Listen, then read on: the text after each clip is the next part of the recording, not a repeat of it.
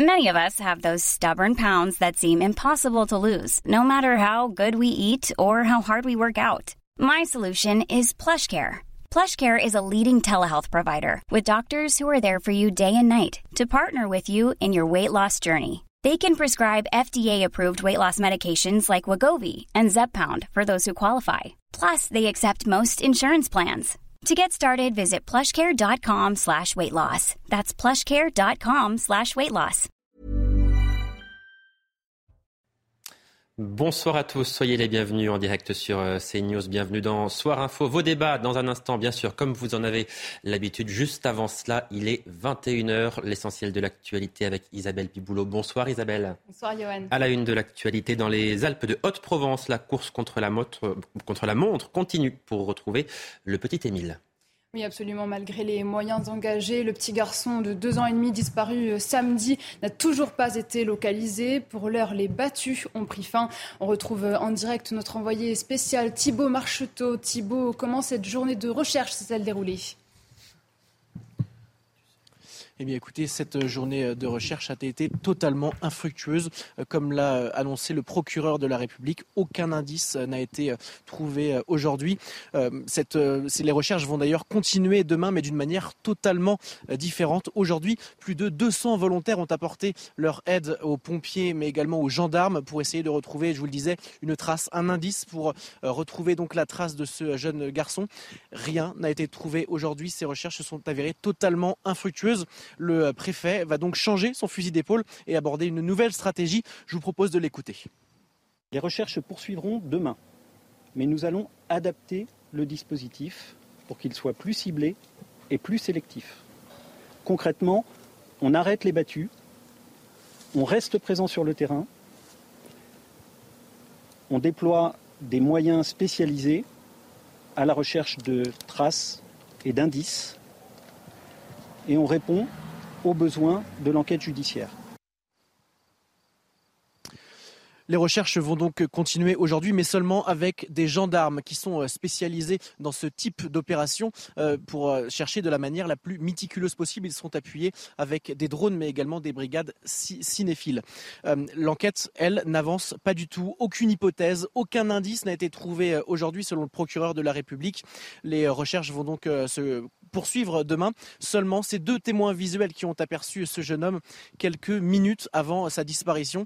Les recherches vont donc continuer demain, ainsi que les investigations euh, pour essayer de retrouver euh, ce jeune garçon de deux ans et demi. Merci beaucoup Thibaut. Thibaut Marcheteau en direct donc des Alpes de Haute-Provence. Dans le reste de l'actualité, la canicule qui fait déjà son apparition et certains, Isabelle, en font déjà les frais.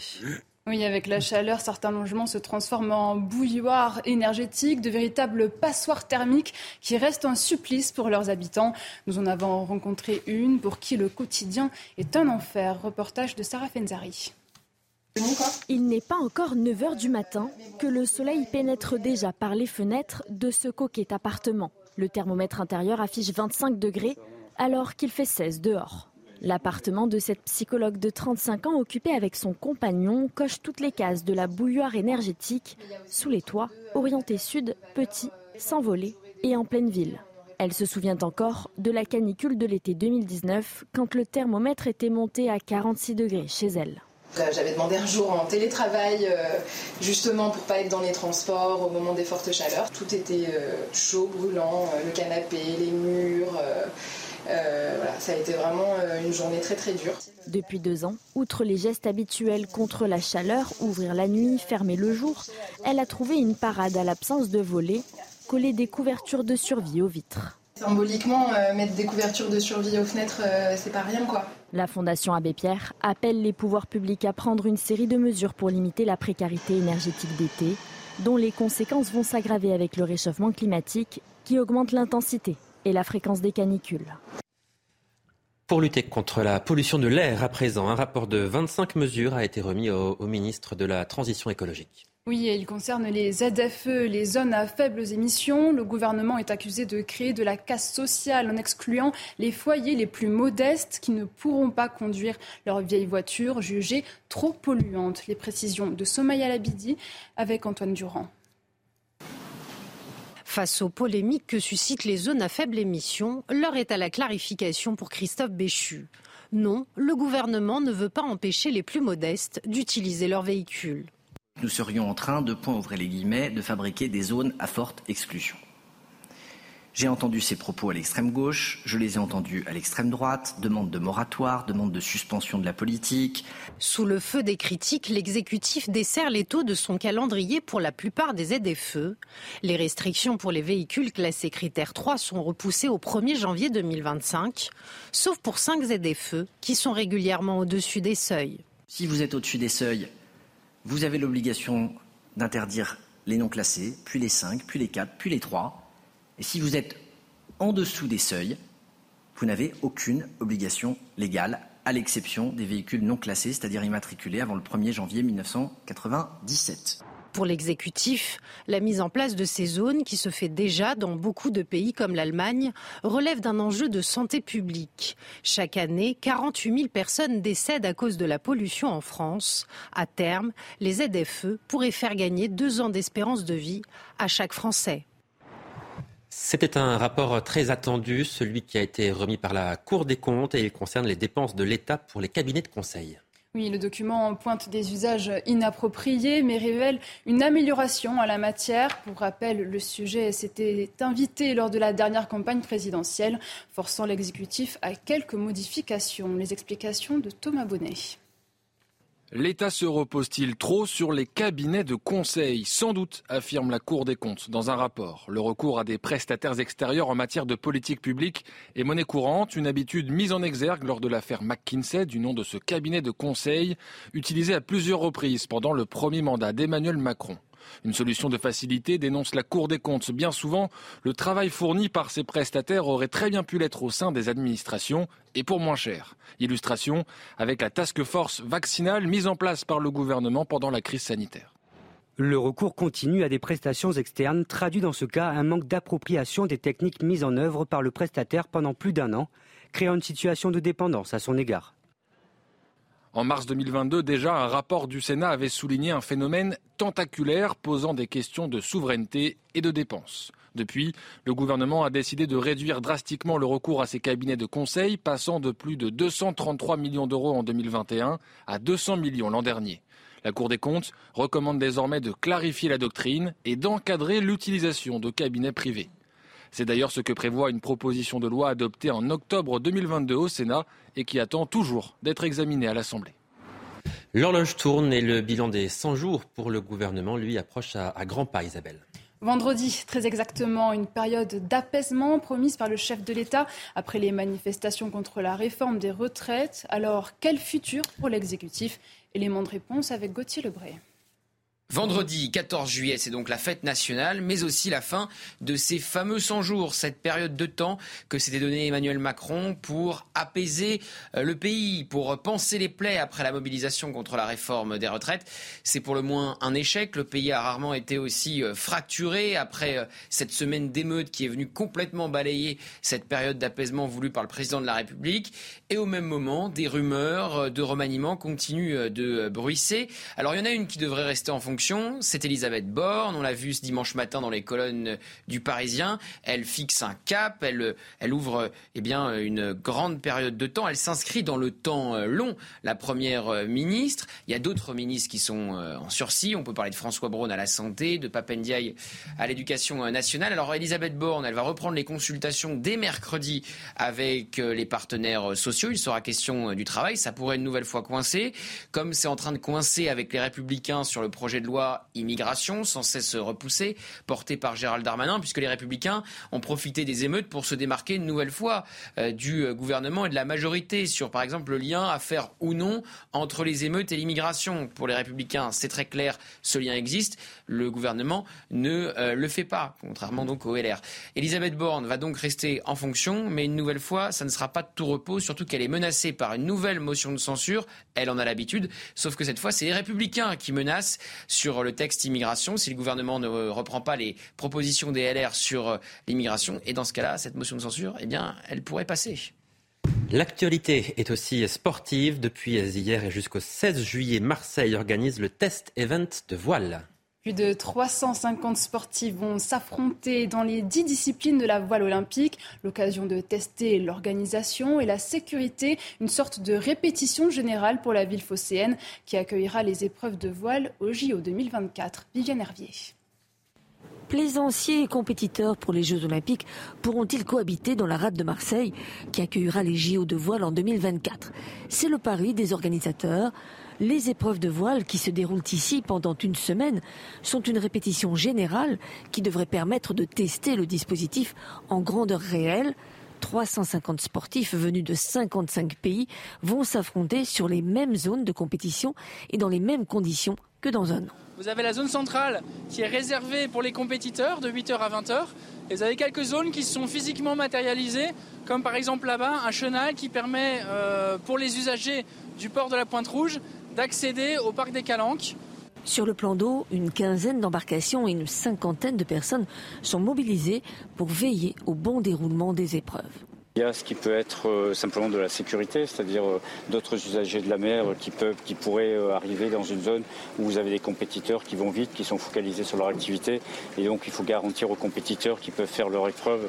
Des zones de baignade et les activités sans moteur, comme le paddle ou le kayak, seront maintenues sur certains points du littoral, mais pas sur les principales plages du centre-ville.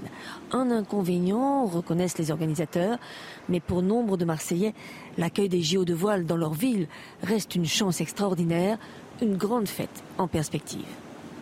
Merci beaucoup Isabelle Piboulot. On vous retrouve à 22h évidemment pour un nouveau point complet sur euh, l'actualité. Vous restez avec nous, on marque une très courte pause. Dans un instant, j'accueillerai Mathieu Vallée, porte-parole du syndicat indépendant des commissaires de police pour évoquer avec lui bien sûr l'ensemble des questions liées à la sécurité qui, vous le savez, sont nombreuses en ce moment dans notre pays. À tout de suite. De retour en direct dans euh, Soir Info. Bonsoir Mathieu Vallée. Bonsoir. Vous êtes porte-parole du syndicat indépendant des commissaires de police. On va évoquer avec vous, bien sûr, l'ensemble des questions liées à la sécurité. Elles sont nombreuses, évidemment, en ce moment euh, en France. D'abord, le 14 juillet, Elisabeth Borne qui a promis aux Français d'assurer la sécurité du pays et aussi de les protéger. Est-ce que ce 14 juillet euh, vous fait peur? De quelle manière est-ce que vous l'appréhendez? Vous le craignez plus que les 14 juillet précédents, évidemment, en raison des émeutes qui ont eu lieu il y a quelques jours en France? D'abord, on a eu une mobilisation sans précédent, 45 000 policiers et gendarmes qui ont été mobilisés depuis 10 jours et ça va continuer. On va avoir une mobilisation sans précédent pour ce 13, 14 et 15 juillet. Et aujourd'hui, nos quartiers sont de véritables prudrières. Une étincelle, une action de police qui peut être contestée, peut faire tout repartir. effectivement, il y a une appréhension, notamment la veille du 13 juillet, qui d'habituellement est déjà le théâtre de violences urbaines. Effectivement, il y a une appréhension que ça reparte aussi fort des ennemis qu'on a connus il y a quelques jours. Est-ce que vous attendez des annonces du gouvernement après les émeutes que notre pays a connues?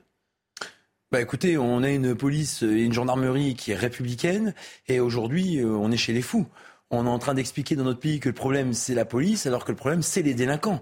Et que ces femmes et ces hommes, ces 100 000 gendarmes et ces 152 000 policiers sont mobilisés jour et nuit. Donc les annonces, on en a déjà eu au Beauvau de la sécurité. Moi ce que j'aimerais par exemple, c'est qu'on accélère sur la formation parce que rien n'a bougé quasiment depuis euh, deux ans euh, la clôture du Beauvau de la sécurité. Mmh. Vous dites on est chez les fous. Qui, sont les fous précisément selon vous alors? Bah, Moi je pense qu'il y a euh, une minorité dans notre société qui ont pignon sur rue et qui dans les manifestations se compte tout le monde déteste la police et qui explique que à Sainte-Soline par exemple, le problème, c'était les gendarmes et pas ces activistes violents qui ont fait quand même plus d'une centaine de gendarmes blessés. Donc aujourd'hui, on a une ultra-gauche dans le pays qui sape nos libertés, qui fait de la police et de la gendarmerie son ennemi public numéro un. Et j'ai le sentiment qu'on a une classe politique aujourd'hui qui n'est pas à l'unisson derrière sa police, qui d'ailleurs les protège parfois. Quand j'entends certains élus de la France insoumise dire qu'ils détestent la police, ils ne détestent pas tant que ça quand c'est des policiers du service de la protection qui les protègent. On va parler de, Sainte-Soline et de ce rapport effectivement de la Ligue des, droits de l'homme. Euh, avant cela, vous l'avez évoqué, le rassemblement en hommage à Adama Traoré qui a eu lieu euh, samedi euh, dernier, avant-hier, donc place de la République à, Paris, un rassemblement dans lequel on a pu entendre effectivement ces slogans Tout le monde déteste la police. Sandrine Rousseau était présente à ce rassemblement. Écoutez ce qu'elle en dit. En fait, c'est un slogan qui devrait tous et toutes nous alerter sur le fait qu'il y a une, une perte de confiance dans la capacité de la police à maintenir la paix sociale et la cohésion sociale. Et je crois que nous devrions entendre ce slogan et vraiment en tirer les conclusions. Il n'est pas normal que ce soit un slogan que l'on retrouve dans toutes les manifestations depuis les Gilets jaunes. Et ça dit quelque chose d'une défiance vis-à-vis des forces de l'ordre et ça nécessiterait que nous engagions le dialogue pour voir comment réformer la police et faire en sorte que la confiance soit rétablie. Qu'est-ce que vous répondez à Sandrine Rousseau? Non, mais Mme Rousseau, elle n'est pas une exactitude ou un excès près. C'est quand même euh, cet élu qui nous expliquait qu'il fallait désarmer matériellement la police face aux terroristes, notamment au Bataclan. Alors, elle a supprimé son tweet depuis. Je pense qu'elle dégaine aussi vite que Luc dans ses communications parfois. Mais en tout cas, elle connaît rien de notre institution. Et puis, j'ai pas de leçon à recevoir les policiers et les gendarmes sur une dame qui brave à chaque fois les interdictions de manifester, donc qui ne respecte pas la loi, que d'ailleurs la justice confirme à chaque fois. Donc, quand on est élu de la République, on respecte la loi. Vous savez que quand un policier ne respecte pas la loi, il est sanctionné par la justice, mais aussi par son administration.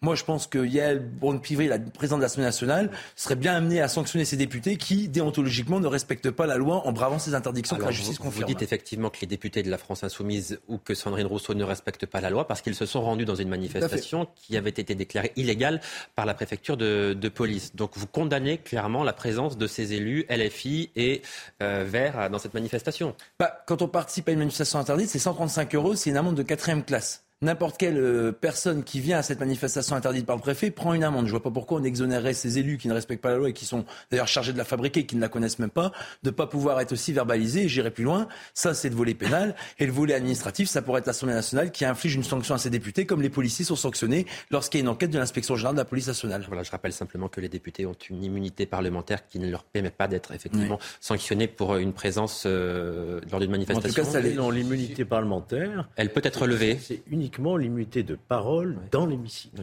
Point barre.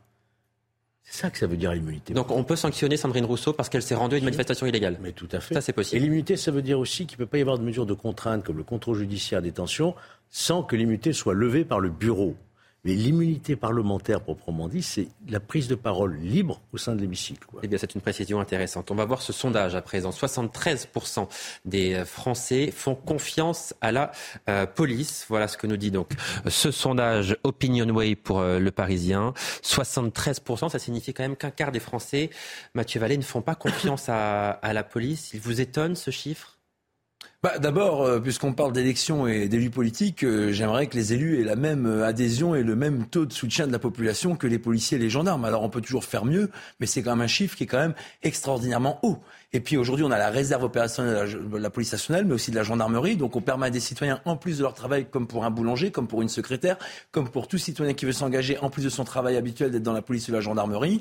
Il faut aussi qu'on s'ouvre un peu plus vers les jeunes, mais c'est des taux qui sont extrêmement hauts. Et les Françaises et les Français savent que quand ils n'ont plus rien qu'ils n'ont plus que les policiers et les gendarmes pour les protéger, ils peuvent compter sur ces femmes et ces hommes qui, jour et nuit, sacrifient parfois leur vie pour les protéger. Et qui était présent à Sainte-Soline il y a trois mois, Sainte-Soline, manifestation contre ces bassines géantes avec beaucoup, beaucoup de violence contre les forces de l'ordre précisément. Et pourtant, le rapport de la Ligue des droits de l'homme lui pointe du doigt un usage disproportionné de la force. Écoutez le président de la LDH des manifestations de, euh, Sainte-Soline et puis bien sûr la poursuite des violences policières avec les illustrations qu'on vient d'en voir très récentes.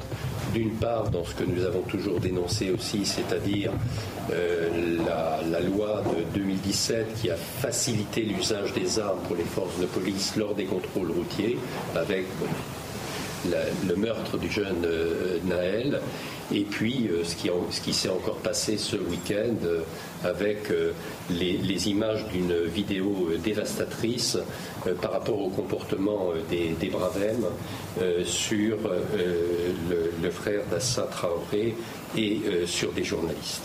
Est-ce que vous diriez, Mathieu Vallée, que la Ligue des droits de l'homme est en train d'instrumentaliser les droits de l'homme à des fins politiques? Bah, je dirais déjà que les droits de l'homme, elle doit changer son disque rayé, parce qu'à chaque fois, elle nous ressort, en fait, la même chanson c'est qu'il y a des violences policières. Donc c'est-à-dire que tous les policiers sont violents et que c'est même organisé notre institution. C'est pour ça que moi je refuse ce terme dans le code pénal puisqu'il veut parler d'aspect juridique. On parle de violence par des policiers et donc des violences illégitimes. Les violences policières n'existent pas puisque c'est un terme juridiquement qui est faux. Et puis ben cette organisation, c'est celle qui conteste quand même les arrêtés d'interdiction de manifestation parce que la justice estime qu'il peut y avoir des violences. C'est les mêmes organisations qui contestent les arrêtés qui permettent aux policiers d'intercepter des objets dangereux.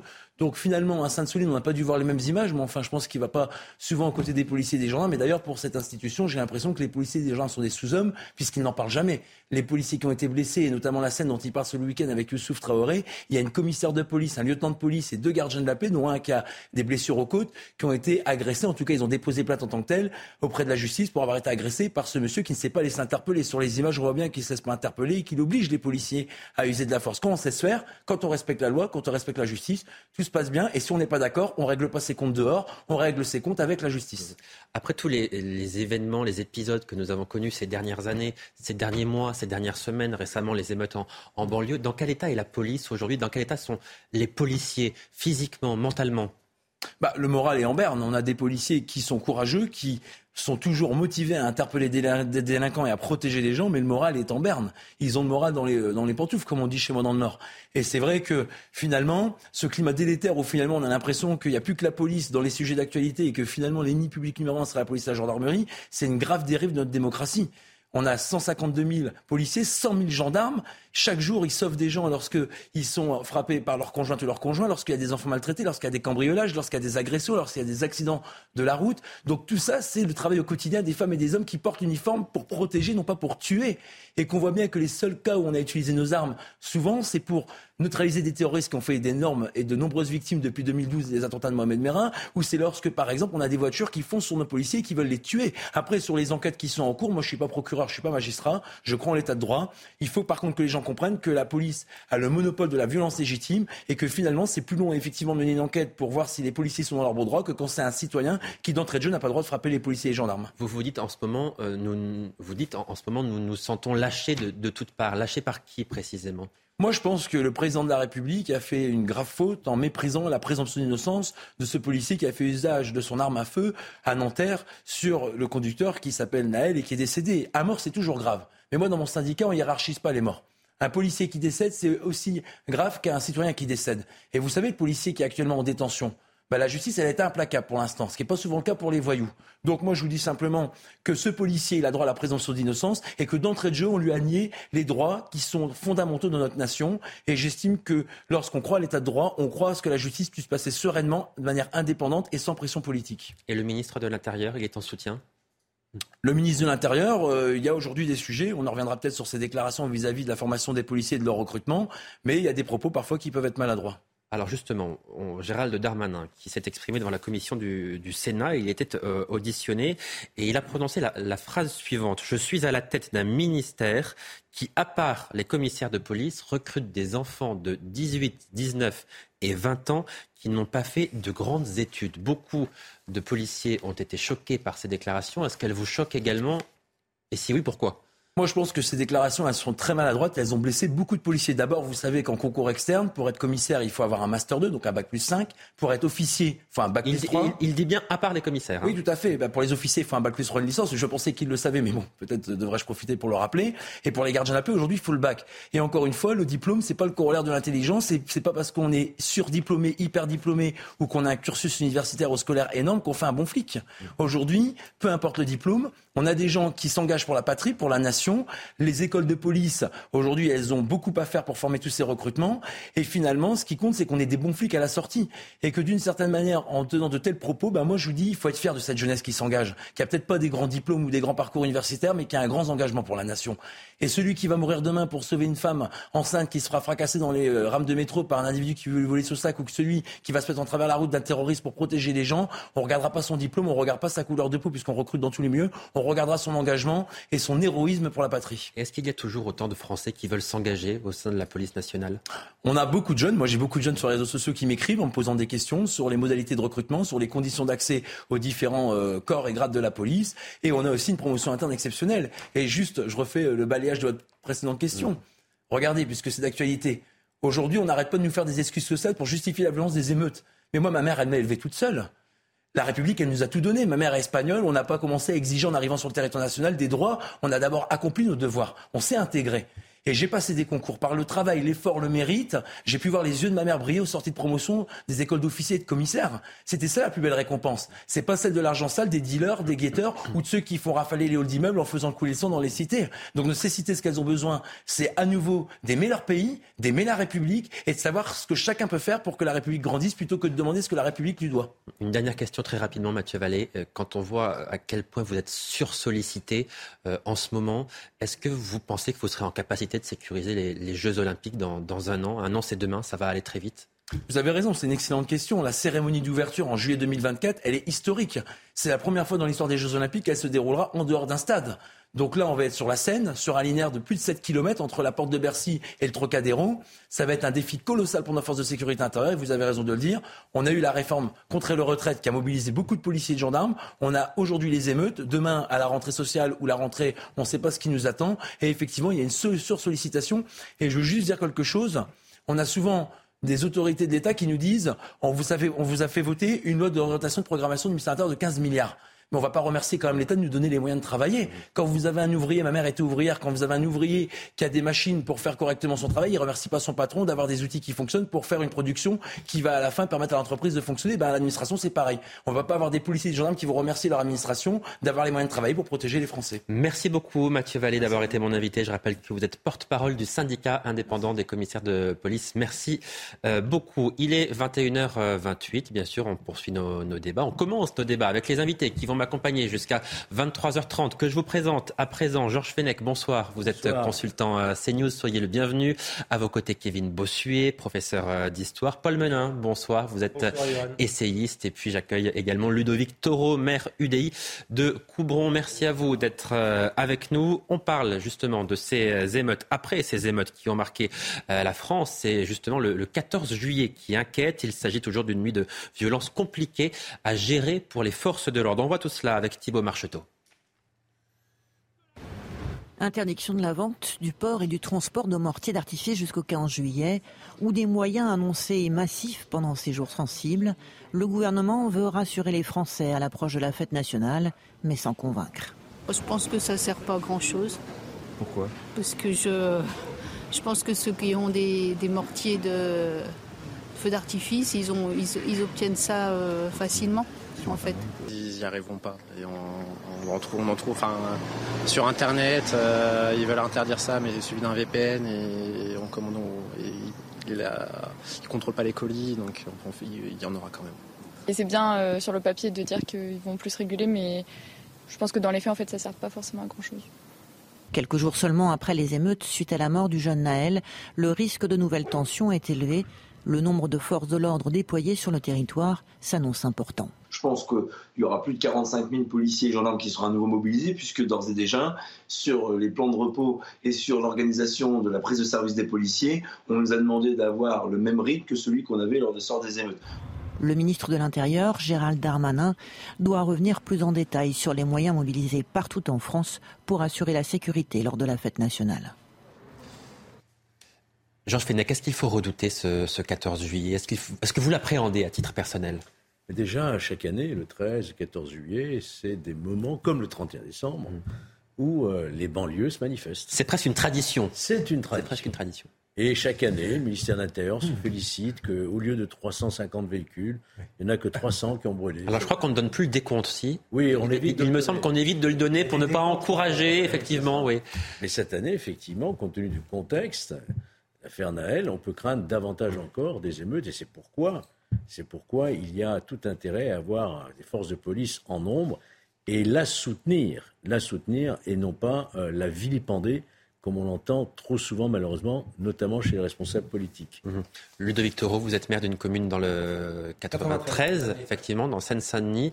Est-ce que le maire que vous êtes a une appréhension particulière cette année? C'est pas seulement pour le 14 juillet. On a une appréhension tous les jours. Il y aura ça. Là, ils sont entraînés pendant 7 jours. Vous pensez bien qu'ils ont récupéré tous les stocks de mortiers. Et puis voilà, on le sait chaque année. Et comme Georges disait, de toute façon, c'est une course à qui brûlera le plus. Et je vous rappelle qu'à Nanterre, on a quand même brûlé l'année dernière une école et une bibliothèque. Donc on monte à chaque fois d'un cran. Voilà. Et puis ce qu'on a vu là les 7 jours, vous croyez qu'ils se sont calmés Ils avaient plus de munitions. Ils sont, on verra bien. Mais à chaque fois, le 14 juillet, quand même, la fête nationale, la fête de la liberté, on se retrouve toujours avec des pillards. Voilà. Le, le, 14 juillet, quand on attaque des policiers le 14 juillet, quand on attaque la France le 14 juillet, c'est un jour extrêmement symbolique, Paul Melun. Ça signifie qu'on n'aime pas la France euh, D'évidence, oui.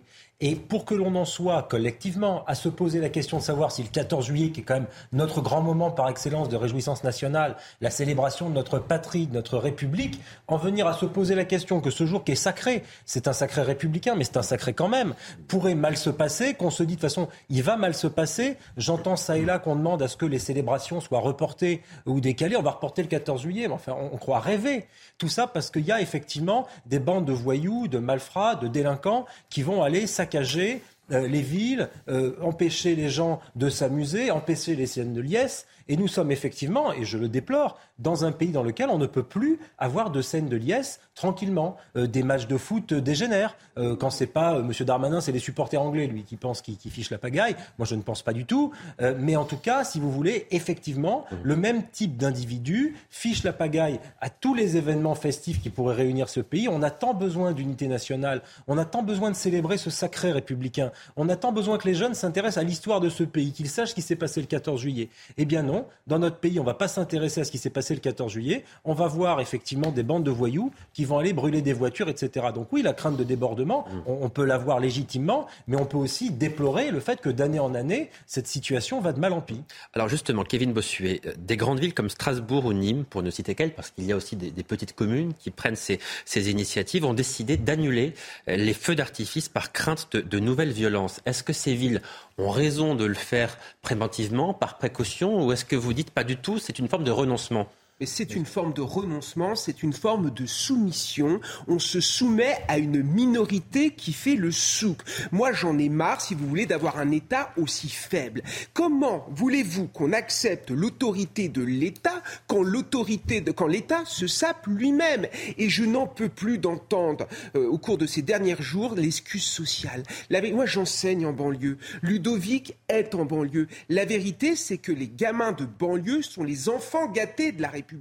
Il y a des moyens qui sont exceptionnels. Moi, en tant qu'enseignant, j'ai des moyens pour enseigner que je n'aurais pas si j'enseignais en campagne. Donc on arrête de nous ressortir cela. Le problème est identitaire. Vous avez des gamins qui détestent la France. Vous avez des gamins qui détestent la République, qui sont élevés dans la haine de ce que nous sommes. Et forcément, ils brisent, ils cassent, ils insultent.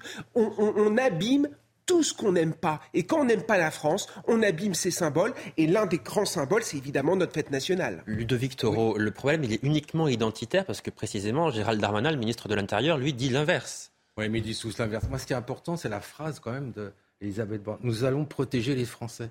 Le jour de la fête nationale, elle est toute contente, elle nous dit nous allons protéger les Français. Eh, c'est pas protéger les Français, c'est incarcérer les coupables. Vous faites tout à l'envers. En fait, la soumission, Kevin, tu as raison, elle est là. Quand on est soumis, on va protéger les Français. On va mettre 45 000 policiers, 60 000 policiers. C'est la course aux policiers. Non, la course, elle n'est pas aux policiers, la course, elle est aux délinquants. Voilà ce que je pense. Je vous propose d'écouter à présent Rudy Mana, qui est porte-parole du syndicat euh, Alliance Sud. Il nous dit évidemment que les policiers sont euh, inquiets, mais euh, également épuisés, et que certains d'entre eux ne pourront cet été pas prendre de vacances. Écoutez. Pendant les émeutes, on a tourné à 45 000 policiers chaque soir. Et là, j'ai l'impression que pour le 14 juillet, on n'a pas le chiffre précis, mais on sera pas loin des 45 000 également. Donc en fait, la difficulté, c'est que on est quand même au mois de juillet, je rappelle à tout le monde, hein, il, y a, quand même des congés aussi, et les policiers ont, Dieu merci, le droit de prendre encore des congés. Là, le problème, c'est qu'on est obligé d'annuler les congés, on est obligé de rappeler des policiers sur leur repos. J'espère que la situation ne euh, va, pas, va pas se poursuivre et qu'on va pouvoir un petit peu souffler au mois d'août. Les policiers vont encore faire des efforts pour le 14 juillet pour essayer que cette fête se passe raisonnablement, se passe tranquillement. Je ne vous cache pas qu'on est quand même un petit peu inquiet. Georges Fenech, euh, je posais la question à Mathieu Vallée il y a, un instant, mais on ne peut pas s'empêcher de penser aux Jeux Olympiques qui sont dans un an. Là, les policiers nous disent on est épuisés. Euh, certains d'entre nous ne pourront pas partir en vacances cet été parce qu'on les rappelle, parce qu'il y a trop d'événements dans notre pays en ce moment qui nécessitent la présence policière. Est-ce que nous serons dans un an, selon vous, en capacité d'assurer la sécurité de ces JO Imaginons qu'il y ait des émeutes l'année prochaine au mois de juillet. On fait comment? Je rappelle qu'avant les Jeux Olympiques, dès le mois de septembre. La Coupe du Monde de rugby. La Coupe du Monde de rugby. Donc la question de sécurité sur un événement de dimension internationale se pose déjà dans deux mois, trois mois. Non, je crois qu'on peut tous espérer, évidemment, que, tous, que ces Jeux Olympiques à Paris, avec euh, cette déambulation pendant euh, la cérémonie d'ouverture, se passera bien. Euh, il y a évidemment un effort particulier à faire Et notamment, il y a 20 000 recrutements, je sais, parmi les agents de sécurité privés qui vont venir en renfort de la police nationale. Mais euh, en l'état actuel, personne ne peut nous garantir effectivement que nous réussirons. Et c'est l'image de la France qui est en jeu, qui a été abîmée à plusieurs reprises. Quand on voit que même euh, l'Iran ou la Turquie se permet maintenant de donner des leçons euh, sur le maintien de l'ordre, on en est un peu estomaqué. Mais je pense, en dehors de ça, aux, aux remarques qui ont été faites par l'ONU, par des grandes institutions. Donc vous voyez que finalement, c'est notre image qui est en jeu aujourd'hui. Et nous devons mettre tout ce qu'il faut faire pour que ces jeux se déroulent dans les meilleures conditions. Mais encore une fois, je pense que malheureusement, le risque existe. Paul Melun, est-ce que vous avez le sentiment que nos partenaires s'interrogent sur la capacité de la France à assurer la sécurité de notre pays, tout simplement? Plus que nos partenaires, je crois que le monde entier euh, s'intéresse à la France. Euh, la France, c'est pas n'importe quel pays dans le monde. La France, c'est un pays à l'histoire extraordinaire, fabuleuse, un pays que l'on regarde de toutes les autres nations du monde, un pays qui a fait beaucoup pour les autres pays du monde, un pays qui a beaucoup de pays amis. Par conséquent, euh, quand on parcourait la presse internationale, ce que j'ai fait pendant les émeutes, on voyait toutes sortes de papiers extrêmement instructifs. On avait même l'impression, vous savez, que en miroir avec la presse française, on avait une toute autre information dans la presse internationale. Si je prends par exemple la presse anglo-saxonne, pour ce qui est de la presse américaine et euh, britannique, pour ne citer qu'elle, effectivement, la France était perçue comme un pays à feu et à sang, mmh. dans lequel Emmanuel Macron et, la France, par son histoire, étaient responsables de tous les maux MAUX parce que nous étions un ramassis de racistes et que effectivement euh, la mort du jeune Naël était un acte raciste, ce qui est complètement ubuesque quand on connaît l'affaire. Et donc, effectivement, tout ça s'est entretenu. Par conséquent, la vision que l'on a dans le monde entier, conservateurs comme libéraux, comme progressistes de la France, est aujourd'hui euh, entachée par ces événements. J'entendais le président Trump, pour le citer, qui était dans un meeting aux États-Unis et qui a pris en exemple la France et qui a parlé des émeutes violentes de la France et qui a expliqué qu'il avait lui-même prévenu le président Macron en lui expliquant que une population non intégrée et non assimilée, ça pouvait produire ce type d'effet et que lui voulait protéger les États-Unis d'Amérique et éviter que n'arrivent aux États-Unis des gens qui n'aimaient pas les États-Unis. Mmh. Alors c'est dit dans le style Trump, hein, c'est pas un essai de sociologie comparé, mmh. mais quand même, il a relevé effectivement ce que probablement beaucoup d'Américains la classe moyenne américaine relève quand il regarde ces images. Donc effectivement, et Georges le rappelait fort justement, avec la sécurité privée, etc., on essaie de pallier à tout ça et de préparer les Jeux olympiques au mieux. Mais si les Jeux olympiques sont un fiasco ou qu'ils sont encadrés euh, d'émeutes comme nous en avons connu il y a quelques jours, mais je crains pour l'image de la France à l'international plus que jamais, bien sûr. Parlons à présent euh, rapidement, si vous le voulez bien, de euh, Kylian Mbappé. Yann Mbappé. Pourquoi? Parce que sa cote de popularité est en, est en baisse et vous allez voir que ça n'est pas sans lien avec les récentes émeutes que nous avons euh, connues. Les explications de Yael Benamou. La cote de popularité de Kylian Mbappé a chuté en l'espace de 4 ans. 70% des Français trouvent l'attaquant du PSG sympathique. C'est 10 points de moins qu'en 2019, il y a 4 ans une popularité nettement inférieure à d'autres icônes du sport. 89% des Français jugent Teddy Riner sympathique et ils sont 87% pour Tony Parker. Les Français le jugent sévèrement sur son manque d'humilité. Ils sont seulement 45% à le trouver humble. Kylian Mbappé avait posté un tweet juste après la mort de Naël. 67% des Français estiment qu'il n'est pas dans son rôle quand il s'exprime sur ce sujet et 64% ne sont pas d'accord avec le contenu du message. Pourtant, les Français sont moins sévères avec l'ensemble de l'équipe de France et près de la moitié estiment que les Bleus sont dans leur rôle quand ils prennent la parole sur ce sujet. Kevin Bossuet, je vois que ça vous fait réagir. Oui, nous regrettons tous la mort de Naël, mais contrairement à ce que dit ce joueur de foot, ce n'était pas un ange, c'était un délinquant qui a refusé d'obtempérer plusieurs fois, qui était dans une voiture volée, qui n'avait pas le permis et qui était au volant d'une voiture. Donc on ne nous fait pas croire que c'était un ange. Et de manière plus générale, je crois que M. Mbappé est complètement déconnecté. Je veux dire, à un moment donné, qu'il aille voir, qu'il retourne dans les banlieues, qu'il voit un petit peu la société qui a changé par rapport à son enfance, l'insécurité qui est persistante. Moi, il y a des gens qui, dans les banlieues, m'ont arrêté pour me dire ce qui s'est passé en France. C'est insupportable. Ils soutiennent la police, il faut soutenir la police, parce que les délinquants, ces émeutiers-là qui s'en sont pris au symbole français, qui s'en sont pris à la République, nous en souffrons tous les jours, ces voitures brûlées, c'est des gens pauvres qui sont privés de moyens de locomotion pour s'en rendre au travail, c'est des gens qui vivent la peur au ventre. Moi, j'ai des élèves qui vont au collège, ils ont peur. Ils ont peur d'être embêtés par le délinquant d'à côté. Parfois, ils ont peur de rentrer chez eux parce qu'en bas de l'immeuble, il y a du trafic de drogue. On n'en peut plus de ces choses-là. Et quand vous avez des stars déconnectées qui sont complètement dans la communication, qui prennent position pour se donner la part belle, ce n'est plus possible. On veut du réalisme, on veut des gens qui soient connectés et on en, on en a marre de gens qui nient le réel. C'est plus possible, c'est insupportable. Il faut rappeler quand même, Kevin Bossuet, que le policier qui a euh, tué le jeune Naël est mis en examen pour homicide volontaire. Vous êtes quand même d'accord pour dire que dans ce pays, rien ne justifie un homicide volontaire. on est d'accord. C'est ce que j'ai dit au début de mon intervention. Nous regrettons la mort de Naël, mais simplement, c'était un délinquant. Cela, voilà, c'est tout. Bien sûr qu'on le regrette.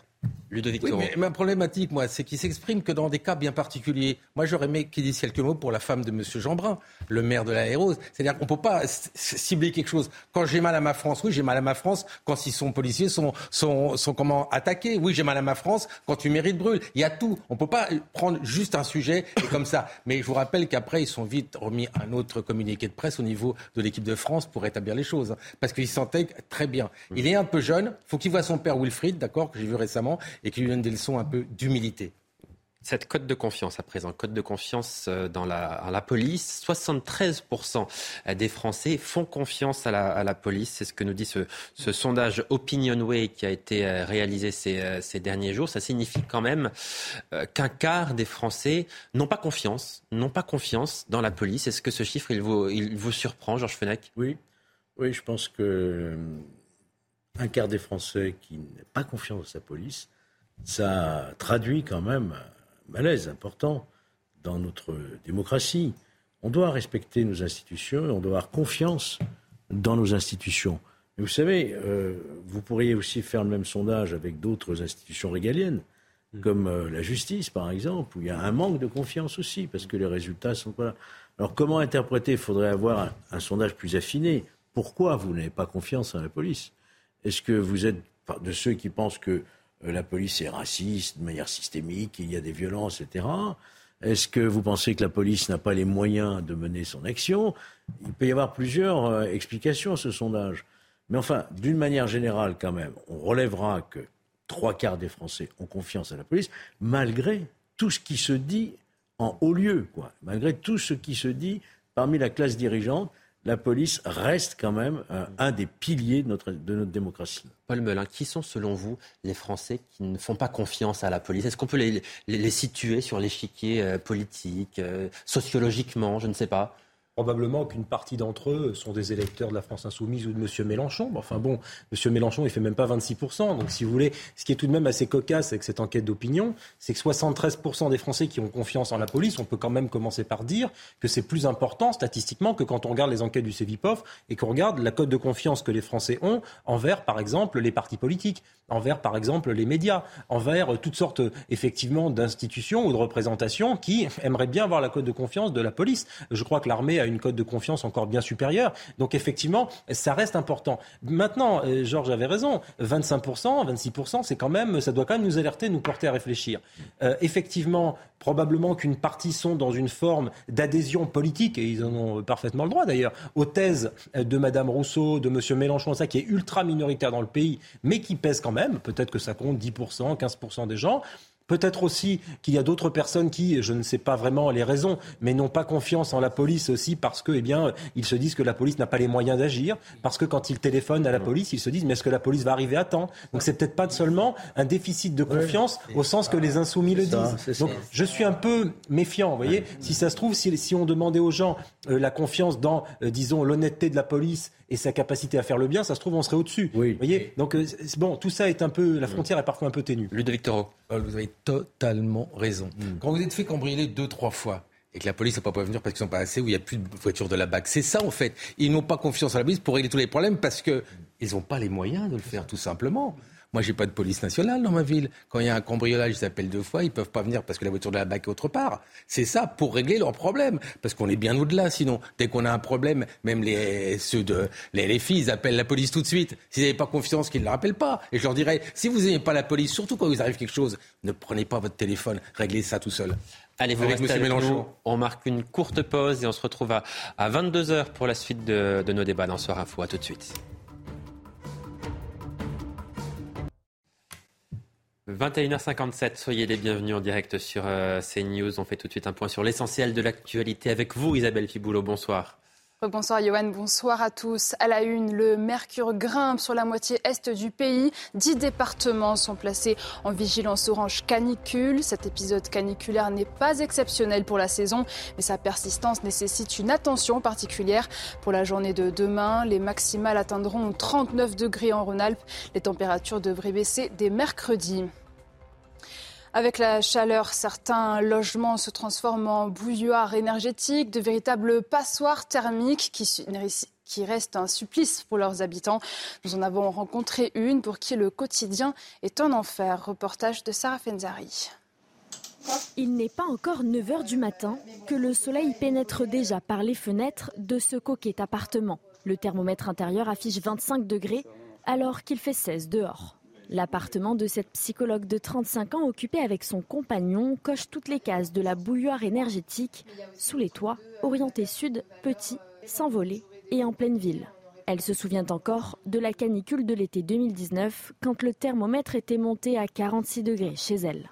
J'avais demandé un jour en télétravail, euh, justement pour pas être dans les transports au moment des fortes chaleurs. Tout était euh, chaud, brûlant, euh, le canapé, les murs. Euh, voilà, ça a été vraiment euh, une journée très très dure. Depuis deux ans, outre les gestes habituels contre la chaleur, ouvrir la nuit, fermer le jour, elle a trouvé une parade à l'absence de volets, coller des couvertures de survie aux vitres. Symboliquement, euh, mettre des couvertures de survie aux fenêtres, c'est pas rien quoi. La Fondation Abbé Pierre appelle les pouvoirs publics à prendre une série de mesures pour limiter la précarité énergétique d'été, dont les conséquences vont s'aggraver avec le réchauffement climatique qui augmente l'intensité et la fréquence des canicules. Les stigmates des émeutes dernières semaines sont encore dans les mémoires et à l'approche des festivités du 14 juillet, l'anticipation et la prudence sont de rigueur. Les annulations de feux d'artifice succèdent. Dernière en date à Neuilly-sur-Marne. Les précisions de Mathieu Devez. C'est un mélange de prudence et d'inquiétude qui règne ici à Neuilly-sur-Marne, car cette ville de Seine-Saint-Denis fait partie des centaines de communes touchées par les violences urbaines consécutives à la mort de Naël. Il faut savoir qu'ici, il y a une dizaine de jours, le commissariat, qui se trouve à quelques dizaines de mètres de nous, a été incendié. Pas moins de sept véhicules de la police ont été brûlés et le service logement de la municipalité a également été pris pour cible. Alors, à quelques jours des festivités du 14 juillet, certains habitants que nous avons rencontrés ce matin le disent sans détour et avec déception ils ne sortiront pas de chez eux le 14 juillet. Je vais rester chez moi parce que moi, j'aime pas la violence. Euh, j'aime bien tout le monde. Ça fait depuis 50 ans que je suis à Neuilly. Bon, je m'attends très bien avec tout le monde, même avec les jeunes et tout ça. Alors, pour éviter de faire des conneries, bon, bah, je préfère rester chez moi. Alors, euh, pour le 14 juillet, euh, je finis mon travail, je rentre chez moi, je regarde la télé, quoi. Qu'est-ce qui se passe sur la télé? Parce que par rapport à qu'est-ce qui se passe là? En préférence, on rentre, on est chez nous. De son côté, la mairie affiche un message de fermeté. Contrairement aux années précédentes, le clou du spectacle, le traditionnel feu d'artifice, a été tout simplement annulé. Le maire souhaite surtout ainsi éviter que les forces de l'ordre soient visées par d'éventuels tirs de mortier d'artifice.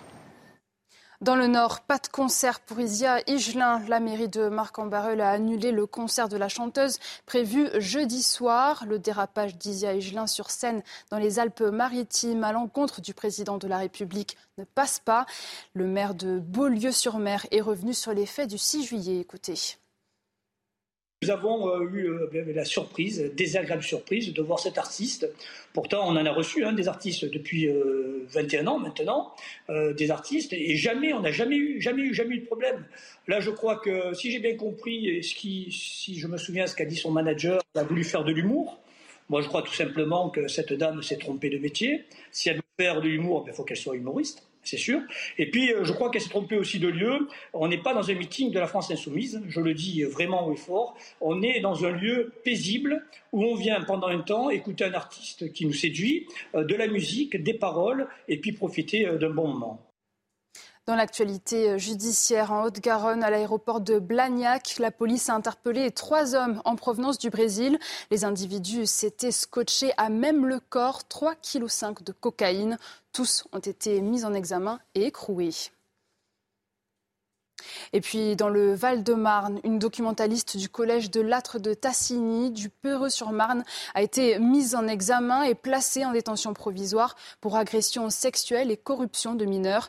Sept victimes ont été identifiées, tous des garçons de moins de 15 ans. Les faits reprochés à la femme de 40 ans se seraient déroulés entre septembre 2022 et juin 2023. Une information judiciaire a été ouverte ce samedi. Merci beaucoup Isabelle Piboulot. On vous retrouve évidemment à 23h pour un nouveau point complet sur l'actualité. Vous restez avec nous, on marque une très courte pause et on se retrouve dans quelques instants pour la suite de nos débats. A tout de suite. De retour en direct sur euh, CNews. Soyez les bienvenus dans Soir Info, toujours avec Georges Fenech, Ludovic Toro, Kevin Bossuet et Paul Melun. Merci à vous quatre d'être euh, avec nous et de poursuivre donc ces débats. Nous allons parler à présent de ce qui s'est passé samedi à Paris et de ce rassemblement en mémoire d'Adama Traoré, décédé après une interpellation par des gendarmes. C'était en, en 2016. Rassemblement organisé par sa sœur, Assa Traoré, malgré l'interdiction de la euh, préfecture. Alors, avant de parler du fond de cette manifestation, Georges, déjà, euh, la première chose qu'on peut se dire, c'est qu'en France, euh, même quand c'est interdit, on, le fait quand même. Oui, on brave l'interdiction. C'est de la désobéissance. Mais c'est quelque chose de courant, c'est commun. Civil, voilà. Ce qui est moins commun, c'est quand même des élus de la République, et pas des moindres. On va en parler. Députés participent à, à ces manifestations. Oui, c'est une forme de désobéissance civile, voilà. Mais encore faut-il que peut-être l'autorité fasse respecter la loi et sanctionne, puisque je rappelle, c'est quand même une contravention de quatrième classe, 135 euros, et que les organisateurs eux-mêmes endossent une responsabilité personnelle. Alors précisément, on va écouter ce que risquent euh, les participants qui se rendent à une manifestation interdite comme celle de samedi dernier. Donc écoutez Geoffroy Devry, qui est euh, avocat. La première des sanctions, pour simplement manifester, alors même que la manifestation est interdite, eh bien, c'est 135 euh, euros, ramené à 90 euros si on paie dans les délais. Euh, avant 2019, il n'y avait pas de sanctions spécifiques pour les participants à une manifestation illicite. Mais cela a évolué avec un décret du 20 mars 2019, pris sous euh, la présidence d'Emmanuel Macron, pour euh, prévoir donc une telle contravention, une telle sanction à l'égard de tout participant, quel que soit d'ailleurs son comportement. Kevin Bossuet, euh, a priori, il n'y a pas eu beaucoup de participants qui euh, aient été euh, sanctionnés ou qui aient reçu une amende, manifestement. Ah mais c'est évident, il y a une forme de complicité du pouvoir en place vis-à-vis de l'extrême gauche. Moi je suis convaincu que si cette manifestation avait rassemblé des gens d'extrême droite, alors là on aurait évidemment sorti, sorti l'artillerie lourde. Et moi ce qui me choque quand même c'est cette extrême gauche. On a des élus de la République qui bravent l'interdiction. On va en parler, on va en parler et qui sont au milieu de manifestants qui créent, euh, qui disent on déteste la police. Enfin, c'est inadmissible. On a quand même dans nos rues des gens qui crient la haine de notre pays, la haine de la République, la, haine de notre police, qui racialisent tout et qui essayent de monter les jeunes des cités contre la police républicaine. Quand M. Mélenchon parle de la police en disant c'est la police des riches, c'est la police des bourgeois, c'est-à-dire c'est ce n'est pas la police des Français ce n'est pas la police des jeunes des quartiers. Et là, c'est une incitation à la sécession. Et moi, je trouve ça très grave. Mais est-ce qu'il fallait vraiment l'interdire, cette manifestation, Paul Melun? Ah, Vous savez, moi, je vais peut-être vous surprendre, mais de prime abord, je n'aime pas trop les interdictions de manifester. Je suis en cela euh, dans la tradition très libérale de notre pays. Je crois à la liberté d'expression. Je suis assez voltairien.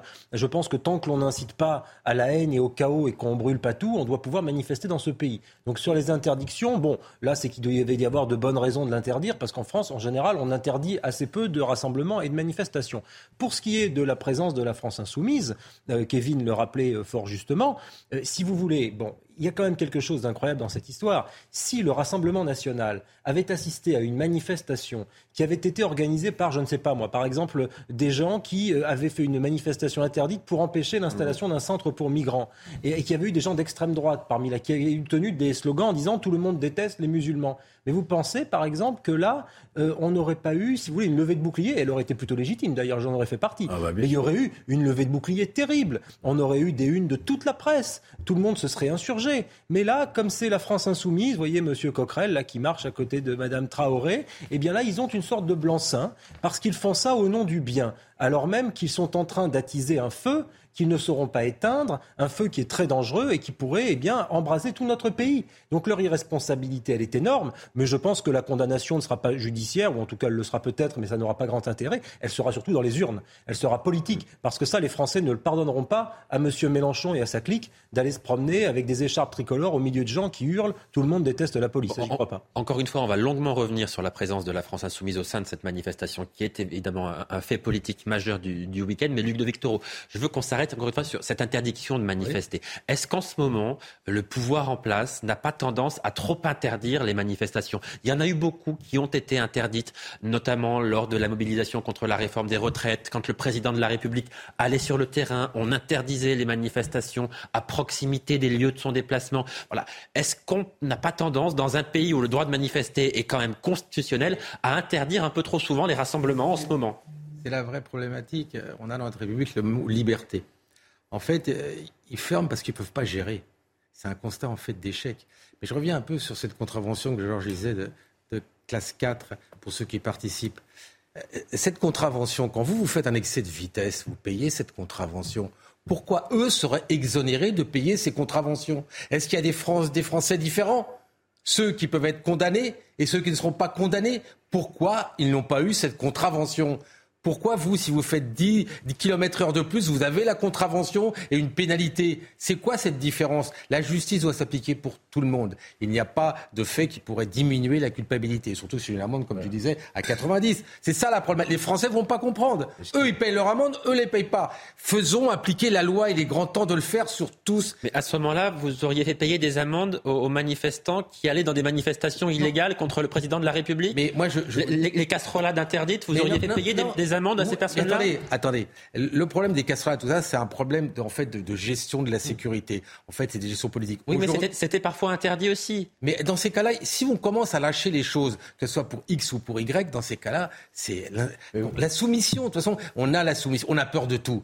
Depuis 2005, les événements, on a peur que d'une chose de tous les gouvernements, que ça se reproduise. Mais on savait, nous les élus, que ça se reproduirait, qu'il suffirait d'une étincelle. Et elle arrive aujourd'hui. Mais si on ne fait rien, elle sera... Je vous rappelle qu'en 7 jours, on a eu plus de dégâts qu'en 21 jours en 2005. Et la, la, prochaine fois, en 2 jours, on en aura plus qu'en 21 jours. Il faut anticiper et pas se soumettre. Cette, cette manifestation interdite qui a lieu quand même, euh, ça montre aussi l'impuissance de l'État qui n'a pas euh, réussi à faire maintenir sa décision, à faire respecter cette mmh. décision d'interdiction. Et euh, il y a là, euh, de manière quasi spontanée, des, milliers, des centaines, je ne sais pas combien ils étaient.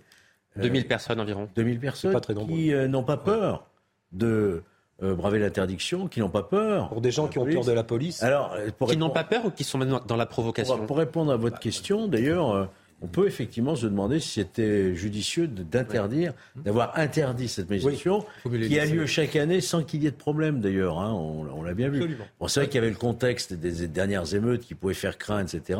Mais voilà, une une manifestation interdite qui a lieu et que l'État finalement euh, regarde avec, une forme d'impuissance, ce qui décrédibilise encore une fois l'État. On aurait probablement donné moins d'importance à ce rassemblement qui manifestement a mobilisé 2000 personnes. Donc vous voyez déjà consacrer de la réflexion et de nos idées à 2000 personnes sur 66 millions de Français, mmh. effectivement si la manifestation n'avait pas été interdite, ces gens-là auraient fait leur, euh, leur petit discours, puis seraient rentrés chez eux et puis terminé. Par conséquent, effectivement, au-delà de la dimension euh, libérale, de l'interdiction ou, ou, illibérale, on peut questionner effectivement la pertinence en termes de stratégie aussi d'affichage et, de communication. Mm. Parce que là, les Traoré, la famille Traoré étant passés maîtres dans l'art de communiquer, ils peuvent s'imposer en grands martyrs de la République auxquels euh, on aurait interdit de s'exprimer, etc., etc. Eux qui sont des anges et, auxquels on doit donner un blanc-seing. Alors, moi, je ne suis absolument pas d'accord avec ça. Ne pas interdire cette manifestation, pour moi, ce serait une forme de soumission. Ce qui s'est passé dans nos rues, c'est inqualifiable. On ne peut pas légitimer ce discours avec une autorisation. Enfin, nous haïssons la police, mais c'est incroyable. Et moi, ce qui me choque, finalement, c'est que l'État n'est plus respecté. Les lois de la République ne sont plus respectées. Aller en banlieue, les figures euh, d'autorité euh, traditionnelles sont tombées. Je peux vous dire que les trafiquants de drogue sont parfois plus écoutés que les policiers. Les, les, les, les éducateurs sont parfois les responsables associatifs sont parfois beaucoup plus écoutés que les enseignants. Moi, ce qui m'a marqué, c'est quand même pendant euh, les émeutes, c'est l'appel des imams qui supplantait l'appel des élus locaux pour qu'ils arrêtent. Si on ne comprend pas ça, on ne comprend pas ce qui se passe. Dans nos quartiers, pour certains, l'État, c'est zéro. Parfois, certains préfèrent écouter le président algérien que le président français qu'ils trouvent plus illégitime. Mais il faut peut-être s'interroger. Juste d'un mot sur, le fond, quand même, sur les, les, motivations de cette manifestation. C'est toujours, encore une fois, la remise en cause des forces de police. Or, dans cette affaire qui remonte à 2016, il n'y a aucun, aucun gendarme qui n'a été mis en examen. L'enquête, les instructions, les expertises, etc., n'ont pas démontré de faute des forces de l'ordre. Donc en manifestant de cette façon-là, non seulement on, manifeste contre, soi-disant, une police qui tue, etc., mais en même temps, on, conteste la justice elle-même qui a considéré à l'heure actuelle qu'il n'y avait pas de responsabilité. Vous avez raison de, le préciser. Aucun policier n'est mis en examen ou mis en cause, effectivement, dans le décès de euh, eh euh d'Adama Traoré en, 2016. On va revenir longuement sur, sur ce qui s'est passé ce, week-end parce que c'est un fait politique euh, important. On parlera notamment longuement de la présence de ces députés de la, la France insoumise aux côtés de manifestants qui euh, scandaient des, des, slogans comme tout le monde déteste la police ou encore la, la police tue. On en parle donc dans quelques instants, juste après une une courte page de publicité tout de suite. De retour en direct sur CNews, soyez les bienvenus dans Soir Info. Nous parlions avant la, pause de cette mobilisation, manifestation qui a été organisée samedi dernier, avant-hier, place de la République à, Paris, un hommage à Adama Traoré, manifestation qui s'est déroulée malgré l'interdiction de la euh, préfecture. Euh, ce qui interroge, c'est la présence d'élus de la France insoumise au sein de cette manifestation dans laquelle on a notamment pu entendre des slogans comme Tout le monde déteste la police. On voit tout cela avec Marine Sabourin et Célia Judas. C'est une séquence qui suscite l'indignation. Alors que des dizaines de participants à la marche organisée par Assad Traoré scandent des slogans anti-police, des élus insoumis et Europe Écologie Les Verts marchent fièrement en tête de file. Gérald Darmanin a réagi hier soir sur Twitter. Une journée à attendre en vain des regrets des responsables de la NUPES qui défilent dans une manifestation interdite au cri de Tout le monde déteste la police. Quelle tristesse pour la République et pour les femmes et les hommes qui la défendent. La majorité juge cette attitude inacceptable et intolérable. Ce n'est pas la première fois, malheureusement, que ce genre de choses se passe. À la minute où vous entendez ce genre de propos, vous devez évidemment quitter cette manifestation. Mais la vérité, c'est qu'il n'aurait même pas dû être présent dans cette manifestation. Même son de cloche du côté de Reconquête. Ces députés LFI n'ont-ils pas honte de défiler avec les indigénistes au cri de tout le monde déteste la police? C'est irresponsable mais surtout inexcusable de la part d'élus qui cautionnent directement un appel à la violence contre nos forces de l'ordre. Face à cette polémique, le député insoumis Éric Coquerel réplique. Est-ce que vous savez depuis combien de temps ce slogan est chanté dans les manifestations? Vous allez dans les manifestations, vous les couvrez bah, parfois. Euh, vous l'entendez tout le temps. Sans doute depuis longtemps. Curieusement, là, c'est là, vous avez remarqué que, parce que moi, je me reconnais pas dans ce slogan, donc vous avez remarqué, comme il y a eu des gros plans que je n'ai pas exprimés. Est-ce que comment ça se fait? Vous, ne la comment se fait, pas exactement. Comment se fait ce que c'est maintenant le sujet? Des élus de la nation avançant sur de tels slogans, un acte qui abîme sciemment la République, selon Yael Braun-Pivet, présidente de l'Assemblée nationale. Georges Fenech, en réalité, la présence de ces députés, sincèrement, elle n'a surpris personne. Non, on s'y attendait, il l'avait annoncé. D'ailleurs, c'est assumé, hein, c'est complètement assumé. Et ça n'est pas la première fois, surtout. Ça, n'est pas la première fois, ça ne sera pas la dernière fois. Euh, et vous avez entendu ce qu'a dit Eric Coquerel. Il a dit qu'il ne s'associe pas au slogan euh, tout le monde n'aime pas, tout le monde n'aime pas la police, c'est ça hein, le slogan. Tout le monde déteste la police. Tout le monde déteste la police, voilà. Mais pour autant, quand vous êtes présent à ce type de manifestation, ça veut dire que vous la soutenez. Ou ce type de slogan et que vous vous retirez pas à la, à la raison, Berger, ça veut dire que vous acquiescez, quelque part. Donc là, on est, euh, on est en dehors, je dirais, de, de la responsabilité d'un élu, de l'arc républicain, on pourrait dire, c'est le mot à la mode. Hein. Un, élu qui s'affranchit comme ça et de la loi et qui euh, cautionne par sa présence euh, ce type de slogan, il ne mérite plus quelque part son écharpe tricolore.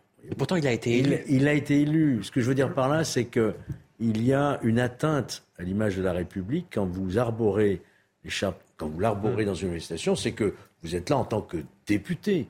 Donc, en tant que député, vous enfreignez ouvertement l'interdiction et vous restez dans une manifestation où on s'en prend par des slogans haineux à la police. Donc, vous sortez finalement de votre rôle de député. Parce qu'un député, c'est fait pour critiquer, s'opposer, contester, proposer, amender, peut-être manifester aussi quelquefois, pourquoi pas. Moi, j'avoue que j'ai toujours les manifestations, mais quand j'étais parlementaire, mais euh, c'est un droit constitutionnel qu'il faut effectivement défendre, mais dans le cadre des lois républicaines. Là, on est sorti du champ républicain.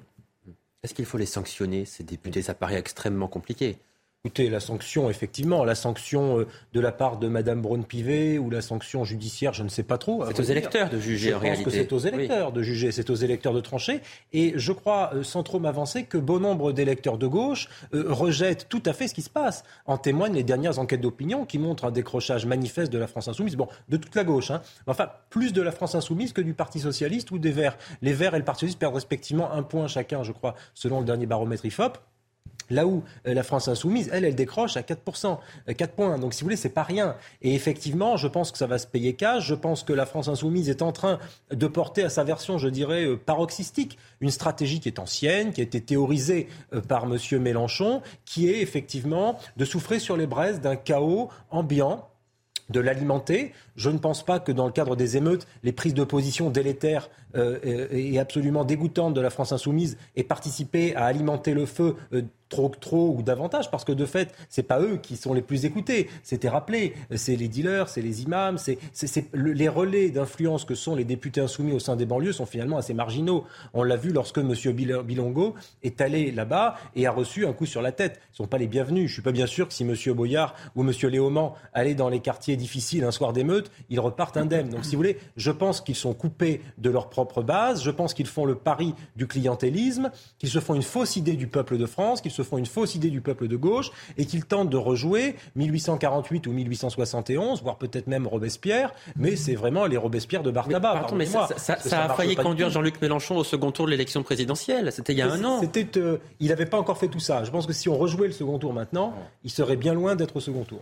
Oui, enfin, il n'avait pas fait tout ça. Je me souviens qu'il avait participé à une manifestation au milieu des islamistes. Mais le problème de M. Mélenchon, c'est qu'il. Vous parlez de la marche contre l'islamophobie. Je parle de la marche contre l'islamophobie. Je crois que c'était en 2019. Et ça, pour moi, c'était déjà très grave. La vérité, c'est que M. Mélenchon est un faiseur de haine. Et les élus d'extrême gauche sont des faiseurs de haine. Ils intensifient la haine des jeunes des quartiers à l'encontre de notre police en la présentant comme un ennemi et aussi l'antisionisme qui fait des ravages en banlieue. Quand vous tenez un discours profondément antisioniste avec derrière une exaltation de la cause palestinienne, vous créez de l'antisémitisme parce que les gens sont incapables de faire de la, différence et ça c'est très grave. Et moi ce qui me choque, c'est que finalement ces élus ramènent toujours les gens d'origine euh, ethnique euh, euh, à leurs origines. C'est-à-dire ils n'en font que des victimes. Ces élus ne fonctionnent que sur la misère sociale.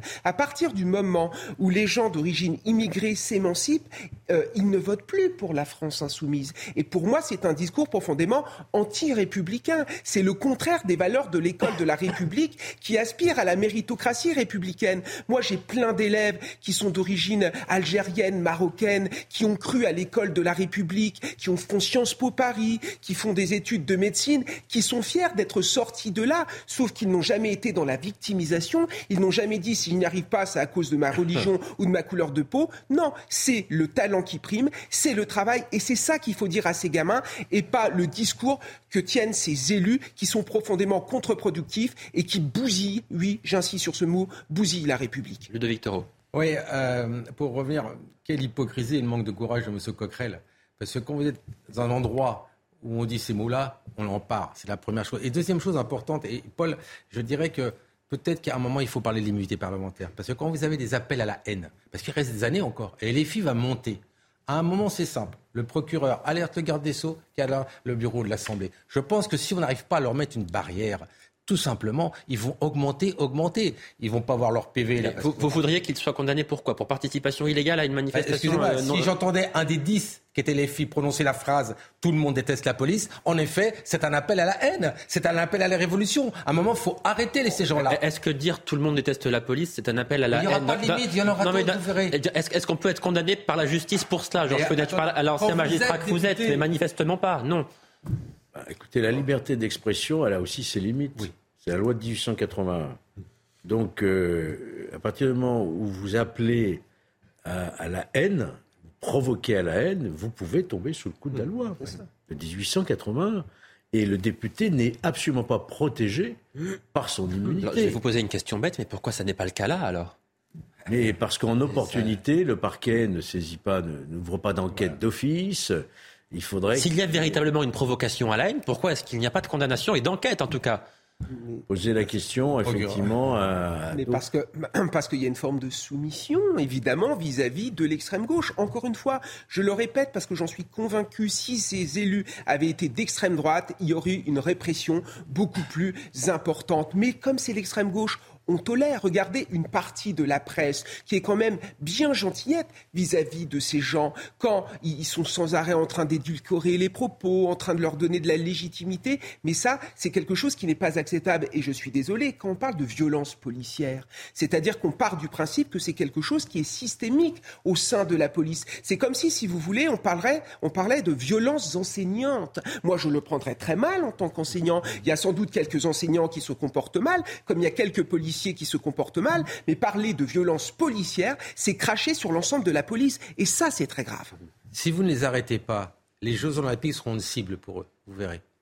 Si on ne les arrête pas maintenant, il y a encore quelques années encore de, ce, de ce gouvernement avec ses députés. Il faut les arrêter maintenant. Il faut faire de l'exemplarité les arrêter, ils ont été élus. C'est-à-dire les arrêter. Non, les arrêter. Mais, Attends, je vais pas les arrêter, ah mais au moins les condamner. Il faut leur faire comprendre par un moyen. Un moyen. Je suis un peu contre. Pourtant, Dieu sait que je les apprécie peu, mais je suis assez contre la judiciarisation de la vie politique. Ces députés ont bien le droit de dire des sottises. Ils en disent toute l'année. Les électeurs ont tranché il y a un an, encore une fois. Hein. Mais les électeurs ont. Mais attendez, c'était pas les mêmes. Ils ont évolué hein, depuis un an. C'est ouf. Vous verrez, quand on voit les thèmes de leur campagne dans certains quartiers, vous verrez que si on n'arrive pas à leur dire stop, monsieur le député, tu n'as pas le droit d'attaquer la police et la justice, eh ben, vous, ils vont pas s'arrêter. C'est comme tout le monde. Et quand on transforme la tête d'un ministre en ballon, il y a quand même une incitation à la haine qui est évidente. c'était le, c'était le cas d'un député, d'un député de Thomas Porte, député LFI, qui avait effectivement visé euh, le ministre du Travail. Je pense que la sanction, de toute manière, qu'on le veuille ou non, et moi je le souhaite plutôt pour la démocratie, se passera, on purgera toute cette affaire dans les urnes. Parce que effectivement, oui, mais c'est ainsi, le rythme politique est comme cela en démocratie. Et je pense qu'en démocratie, cette ligne-là, et je l'espère en tout cas, y compris à gauche, ne fera plus recette. Peut-être aura-t-on recours à une gauche. Dans une démocratie, c'est en tout cas ce qui semble être le plus raisonnable. C'est-à-dire, ce sont les électeurs qui tranchent à tout point de vue. Il ne faut pas euh, préconiser la judiciarisation du débat politique. Il ne faut pas criminaliser le débat politique. Et encore moins un débat politique. Est-ce que ça, c'est un débat politique On va écouter, on va écouter Sandrine Rousseau pour revenir oh sur, pour revenir sur, sur ce slogan ah qui a qui a effectivement interpellé beaucoup de Français. Tout le monde déteste la euh, police. Sandrine Rousseau, elle était au sein de cette mobilisation, de cette manifestation. Elle a entendu évidemment ce slogan. Elle est restée et elle explique pourquoi elle est restée et pourquoi est-ce qu'elle n'est pas choquée. En fait, c'est un slogan qui devrait tous et toutes nous alerter sur le fait qu'il y a une, une perte de confiance dans la capacité de la police à maintenir la paix sociale et la cohésion sociale. Et je crois que nous devrions entendre ce slogan et vraiment en tirer les conclusions. Il n'est pas normal que ce soit un slogan que l'on retrouve dans toutes les manifestations depuis les Gilets jaunes. Et ça dit quelque chose d'une défiance vis-à-vis des forces de l'ordre et ça nécessiterait que nous engagions le dialogue pour voir comment réformer la police et faire en sorte que la confiance soit rétablie. Georges Fenech, est-ce qu'elle pose une vraie question ou pas? Je ne comprends pas ce qui se passe dans la tête de Mme Rousseau. Qu'est-ce qu'elle reproche à la police? Qu'est-ce qu'elle reproche aux De faire trop souvent usage de leur arme à feu, de faire preuve euh, parfois d'excès de, violence. Ou, voilà, c'est ce qu'elle dit. Elle dit la police est trop violente. Il y, a, très peu de condamnations de policiers, très peu par rapport à l'importance de toutes les manifestations, de tout ce qui se passe dans le pays. C'est le corps le plus contrôlé, on le sait, même le plus sanctionné avec beaucoup de sévérité. La police, elle est républicaine. Je, ne vois pas qu'est-ce qu'on poursuit comme but en salissant en permanence la police, en la traitant d'Horacie. Quel est le but qui est poursuivi? Ça, la question que j'aimerais poser à Madame Rousseau, c'est quoi cet a priori contre la police et contre les forces de l'ordre d'une manière générale? Son but, qui m'interpelle. Son but officiel, si elle était là, euh, hmm. cher Georges, je pense qu'elle vous répondrait que ce serait la liberté, la justice face à l'injustice. Mais la police permet de, respecter, de faire respecter les libertés. Vous auriez raison de lui dire ça, je lui dirais la même chose. Mais je pense qu'il est plus intéressant de s'intéresser à son but non avoué, à Madame Rousseau, qui est de plaquer les théories qu'elle professe depuis des années et des années, avec parfois un écho pas terrible d'ailleurs, quand elle était professeure, sur le racisme systémique, sur l'intersectionnalité des luttes. Elle a un agenda politique et idéologique qu'elle vient plaquer sur des réalités qui n'ont rien à voir avec ce qu'elle raconte. pas vrai. Et oui, mais, en témoigne d'ailleurs, regardez la réaction de la famille, notamment la grand-mère du jeune Naël. Elle a expliqué qu'elle en voulait à ce policier, pour ce qu'elle pensait qu'il avait commis sur son petit-fils, pas sur l'ensemble des policiers. Elle l'a expliqué très clairement. Et beaucoup de gens dans les quartiers ne pensent pas comme Madame Rousseau. Je pense même qu'elle est minoritaire au sein même des quartiers populaires. Donc c'est ça qui est intéressant. Elle s'arroge euh, en, défenseur euh, important d'une idéologie hmm. euh, qu'elle partage avec peut-être quelques idéologues planqués dans les beaux quartiers de France. Mais elle ne représente qu'elle-même, Madame Rousseau. Et, d'ailleurs, dans les enquêtes d'opinion, on voit bien qu'elle est très, très, très, très bas euh, dans le cœur des Français, si je puis dire. Donc, elle se donne en spectacle, elle existe par ses sottises, mais effectivement, je pense qu'à un moment donné, il faudrait lui ramener la réalité face à elle. Mais, Madame Rousseau, c'est bien Europe Écologie Les Verts. On lui a dit qu'il y avait un réchauffement climatique. On lui a dit qu'il y avait une ZFE. C'est-à-dire que depuis le début, elle n'a qu'un but, remplacer M. Mélenchon. Elle se dit, elle va aller à l'extrême gauche. Mais elle ne parle jamais d'écologie, cette dame. Les écologistes, là, qu'on veut... Elle, en parle un peu quand même, pour être, par rapport pour être un peu honnête, elle en parle. D'accord, excusez-moi, elle en parle un peu, mais c'est quand même Europe Écologie Les Verts. Avant de parler de la police, leur préoccupation, c'est qu'on respire mieux et qu'on qu meurt moins de la chaleur. Mm. Qu'est-ce qu'elle fait dans ces manifs Qu'elle s'occupe un peu de notre problème de santé, notre problème de réchauffement climatique. Là, elle serait efficace. Mais là, on voit bien qu'elle est totalement d'extrême gauche. On le dit clairement. Et c'est la seule qui risque de rester dans la nupe des autres. Non, mais c'est une stratégie territoriale. Regardez, en Seine-Saint-Denis, il n'y a que des députés de la NUPS. Ils ont quand même réussi ah à attirer tout un département dans leur escarcelle. Pourquoi?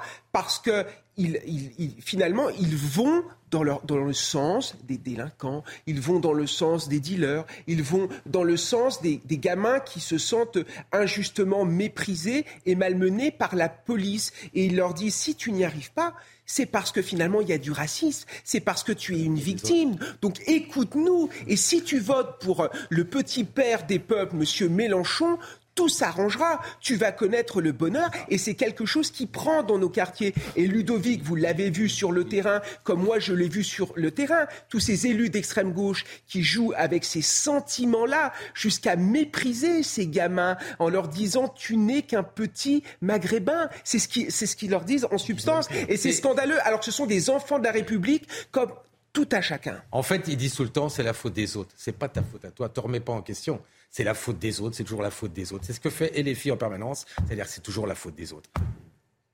Non, effectivement. Alors après qu'il puisse y avoir une pensée de système à gauche en disant c'est la faute des autres, comme vous le dites, c'est un peu ancien. Effectivement, c'est même le concept de lutte des classes que de dire qu'effectivement il y a des, affrontements, d'intérêts sociaux, etc. Donc en cela, je trouve que c'est plutôt ça, c'est plutôt ce qui est fidèle à la théorie gauche. Là où il y a une infidélité qui est faite à cette théorie de la lutte des classes, et c'est une erreur terrible d'ailleurs qui est commise d'appréciation de la part de la France insoumise, c'est penser que les nouvelles classes opprimées, les nouvelles classes laborieuses, ce sont effectivement le comité d'Adama Traoré euh, ou effectivement des gens qui s'adonnent à de multiples infractions, qui font des refus d'obtempérer. La lutte des races. On rêver. La vraie lutte des classes, ce sont les gens qui n'ont pas d'argent les gens qui ont des métiers précarisés, la ubérisation de la société, c'est effectivement des gens qui vivent dans la diagonale du vide, c'est probablement aussi des gens des quartiers, des jeunes gens qui aimeraient bien, euh, Kevin, vous le rappeliez, faire des grandes écoles, faire médecine, faire euh, avocat, faire des beaux métiers manuels aussi, mais effectivement, sans, avoir un discours positif pour entraîner ces classes laborieuses, la France insoumise préfère instrumentaliser euh, un certain nombre d'autres personnes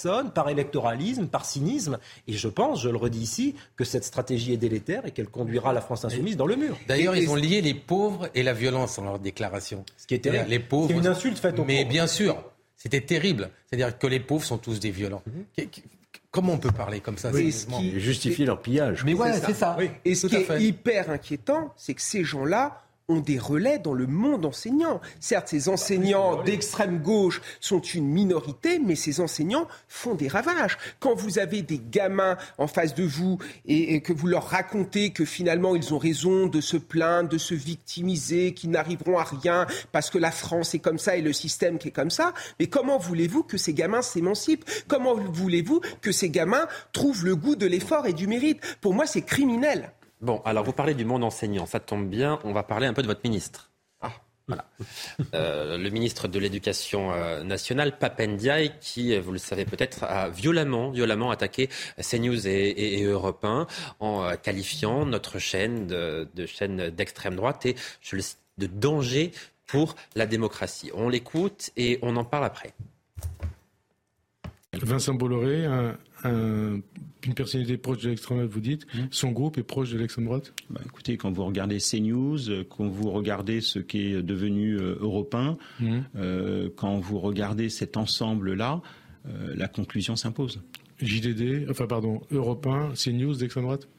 Écoutez, ce sont des euh, publications, oui. Euh, CNews, c'est très clairement l'extrême droite. Ils font du mal à la démocratie?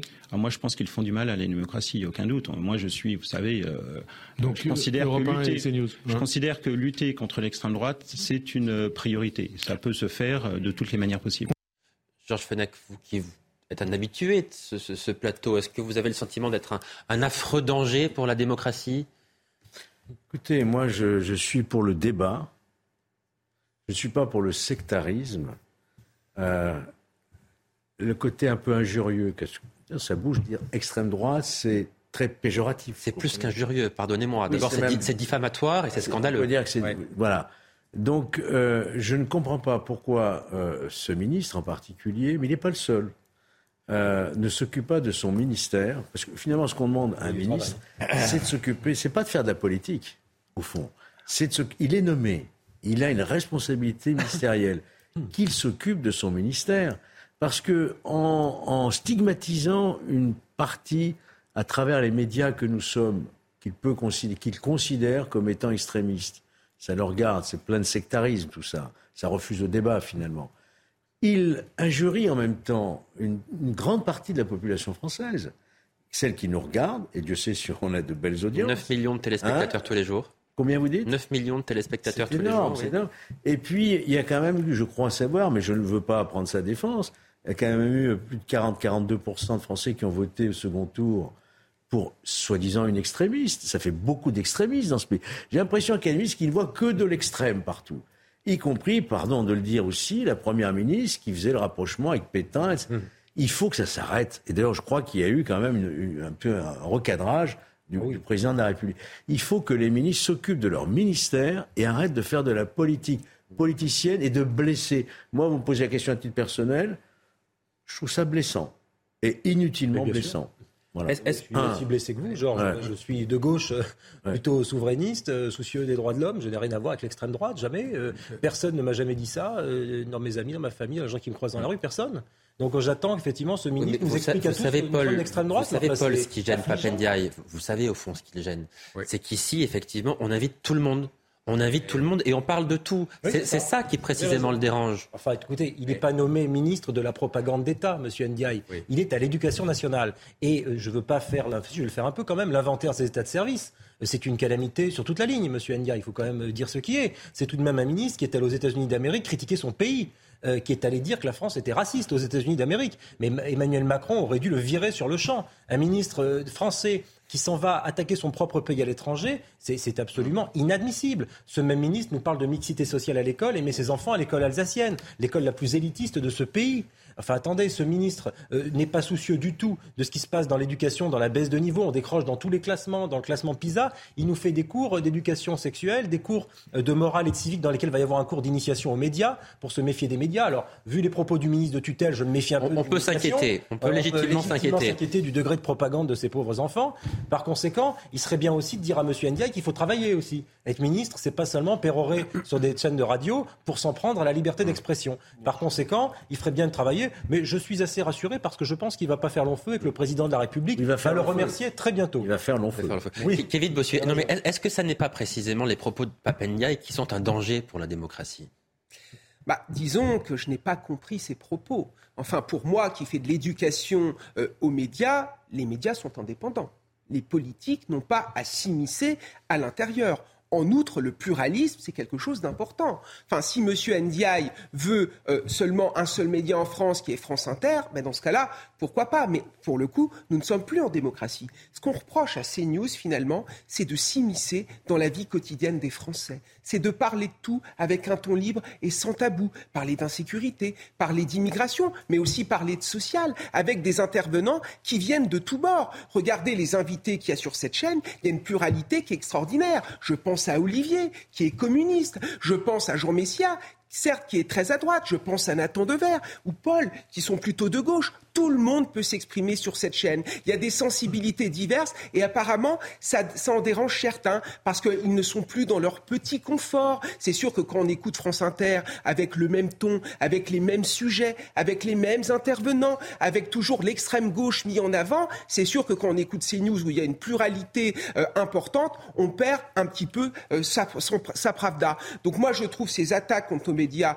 très graves, ces news a été attaqué, mais également Europe 1. J'ai une pensée pour tous ces journalistes. Ces news, c'est 120 journalistes qui font leur travail avec rigueur, qui informent les Français avec euh, conviction, avec sérieux. C'est incroyable. Et une fois qu'on a l'information, on en débat. Et les Français qui regardent ces news sont contents parce qu'ils se sentent représentés. On dit des choses qui correspondent à leur quotidien. Et c'est pour ça que cette chaîne est formidable. Vous voyez, on n'est pas capable de produire, une, je dirais, une contestation euh, collective et publique contre ça qu'il aille dire, M. Papendiaï, en face à des personnalités d'Europe 1 comme, allez, comme Catherine Ney, vous êtes sur une radio d'extrême droite. Qu'il ait, le courage de le lui dire. Vous voyez, là, on lance des anathèmes comme ça. Contre, on n'argumente pas du tout.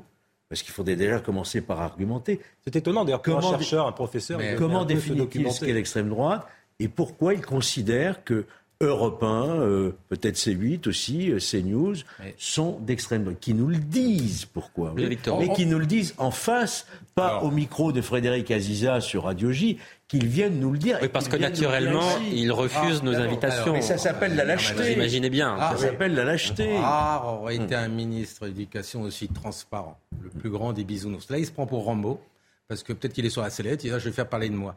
Mais qu'est-ce qu'il me raconte moi, moi, je suis le centre droit, UDI, ça me pose aucun problème de discuter. Parce qu'on dit des choses que tous les gens vivent, on n'a pas le droit de le dire. Et c'est ça la vraie problématique. Et de toute façon, je lui dirais que l'ARCOM surveille. Qu'il soit rassuré. L'ARCOM surveille, d'accord J'ajoute tout ça. Il, il, faudrait peut-être aussi qu'il demande alors à ses collègues, même du gouvernement, de ne plus venir. Non, mais à la limite, s'il n'aime pas cette chaîne, qu'il ne la regarde pas, qu'il aille voir d'autres chaînes. On ne force pas les gens à voir des chaînes. ce qui est surprenant quand même, c'est de voir un, responsable politique, en l'occurrence un ministre, refuser le débat. Si on n'aime pas le débat, on fait pas de la politique, on, fait autre chose. À ce moment-là, on est, on est militant. Si, si, on, est militant dans un parti politique, on est sectaire, mais refuser le débat quand on est un citoyen, quand on est un républicain, c'est quand même particulier. C'est tout à fait lui. Aucun courage, aucune décision, fuyons. Et c'est la faute des autres. Voilà. C'est-à-dire, ils discutent jamais, et surtout maintenant, ils vous condamnent. Ils nous condamnent tous, en fait, sur ce plateau. Ils nous disent, voilà, on, est d'extrême droite. On l'avait déjà eu, Qui êtes-vous, monsieur, pour nous condamner d'extrême droite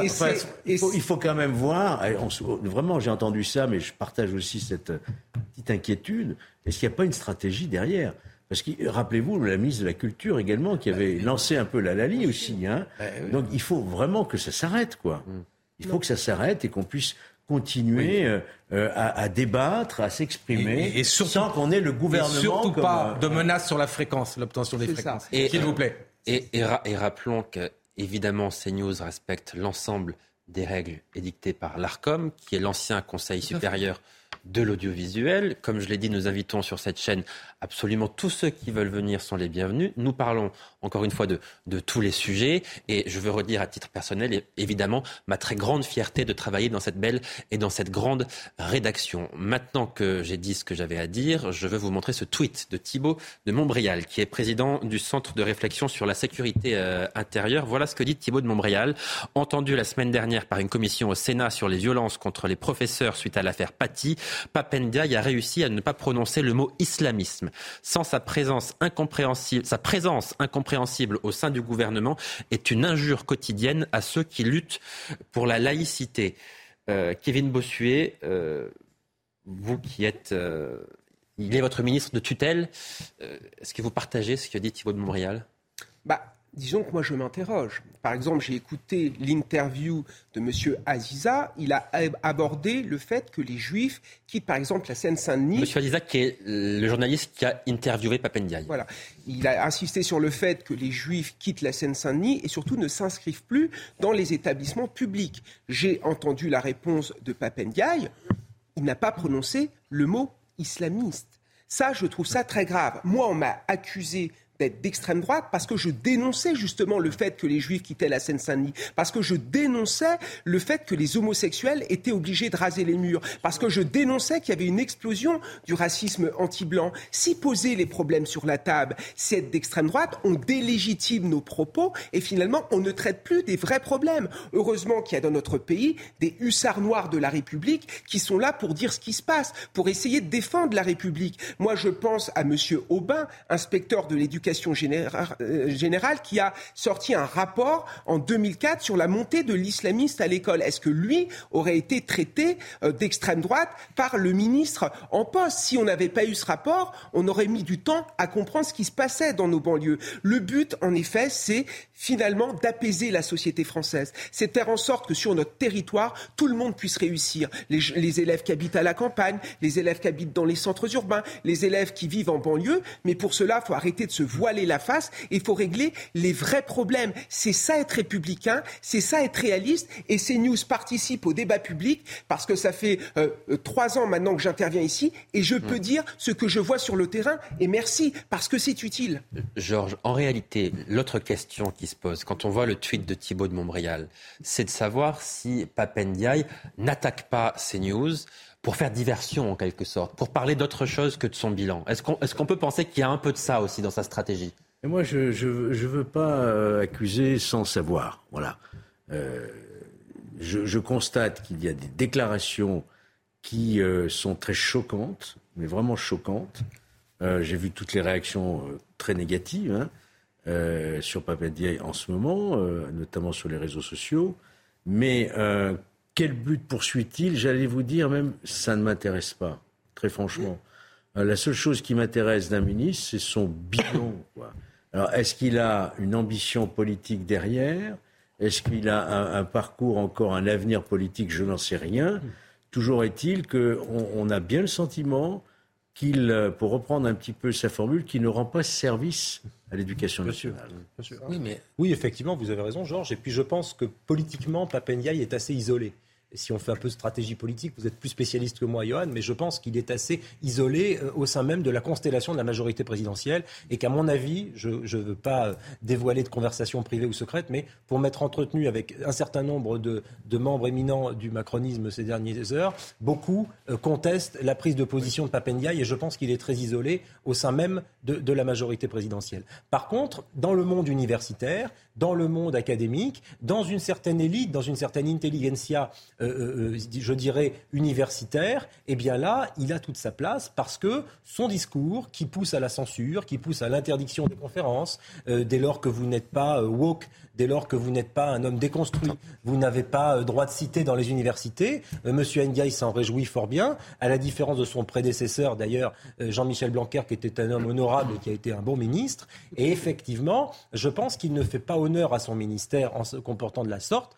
Et je pense même qu'il le déshonore par son bilan et par cette déclaration. Mais la déclaration arrivant après ce bilan calamiteux, et c'est peut-être aussi parce qu'on parle de ce bilan mm. sur cette antenne qu'il ne nous aime pas beaucoup, mais on va continuer à dire les choses avec franchise et honnêteté parce qu'on le doit, je crois, aux téléspectateurs. Oui, on est tous d'accord autour de cette table pour dire qu'il a pas à la hauteur. Ça, c'est clair. Mais excusez-moi, qui l'a choisi? Qui est le responsable de ce choix? C'est bien la première ministre, c'est le président de la République. Ah, c'est plus le président de la République que, le premier, que la première ministre. Aussi, ils sont un peu croire que, comme d'habitude. Il, en était particulièrement fier d'ailleurs. Il y a un an, oui, il en, est fier. Mais est-ce qu'il en est encore aujourd'hui fier? Est-ce que nous, quand, quand, les élections de maire, on choisit nos maires adjoints, moi j'assume qu'un maire adjoint peut se défaillir. Je vais, pas, je vais dire, voilà, je me suis trompé. Mais dans mon cas, je me suis jamais trompé pour mes maires adjoints. Mais excusez-moi, un Macron, il doit un jour dire, je me suis trompé. L'échec d'un de ses ministres, c'est l'échec d'Emmanuel Macron. N'oublions jamais ça, c'est lui qui l'a choisi. Bien, nous verrons cela au prochain remaniement, puisqu'on annonce un, remaniement Dans les prochaines semaines, dans les prochains mois, Georges, vous qui êtes très bien informé dans la sphère politique, il est pour quand ce remaniement? C'est peut-être pas un remaniement d'ailleurs. C'est peut-être un changement de gouvernement. Hein. Peut-être un changement de gouvernement. Un remaniement, c'est à l'intérieur, Absolument. avec la même Premier ministre. Oui, Je sais pas ce qui peut se passer. Vous pensez qu'il peut y avoir un changement de Premier ministre là bientôt? Ah ben, Tout est possible, mais moi je pense qu'il faut qu'il y ait un nouvel élan qui soit donné à ce pays, que ce, on a parlé des 100 jours, mais moi je pense surtout au 101e jour. Il va bien falloir savoir qu'est-ce qu'on va faire après les 100 jours. 200 jours. il faut partir avec une équipe, un nouvel élan et probablement une politique un peu plus ferme. Allez, il est 23h, on fait tout de suite un point sur l'essentiel de l'actualité. Bonsoir Isabelle Piboulot. Bonsoir Johan, bonsoir à tous. À la une de l'actualité, les recherches continuent pour retrouver Émile. Malgré les moyens engagés dans le Haut-Vernay, le petit garçon de deux ans et demi disparu samedi n'a toujours pas été localisé. Aucune hypothèse n'est exclue. Je vous propose d'écouter le préfet des Alpes de Haute-Provence, Marc Chapuis.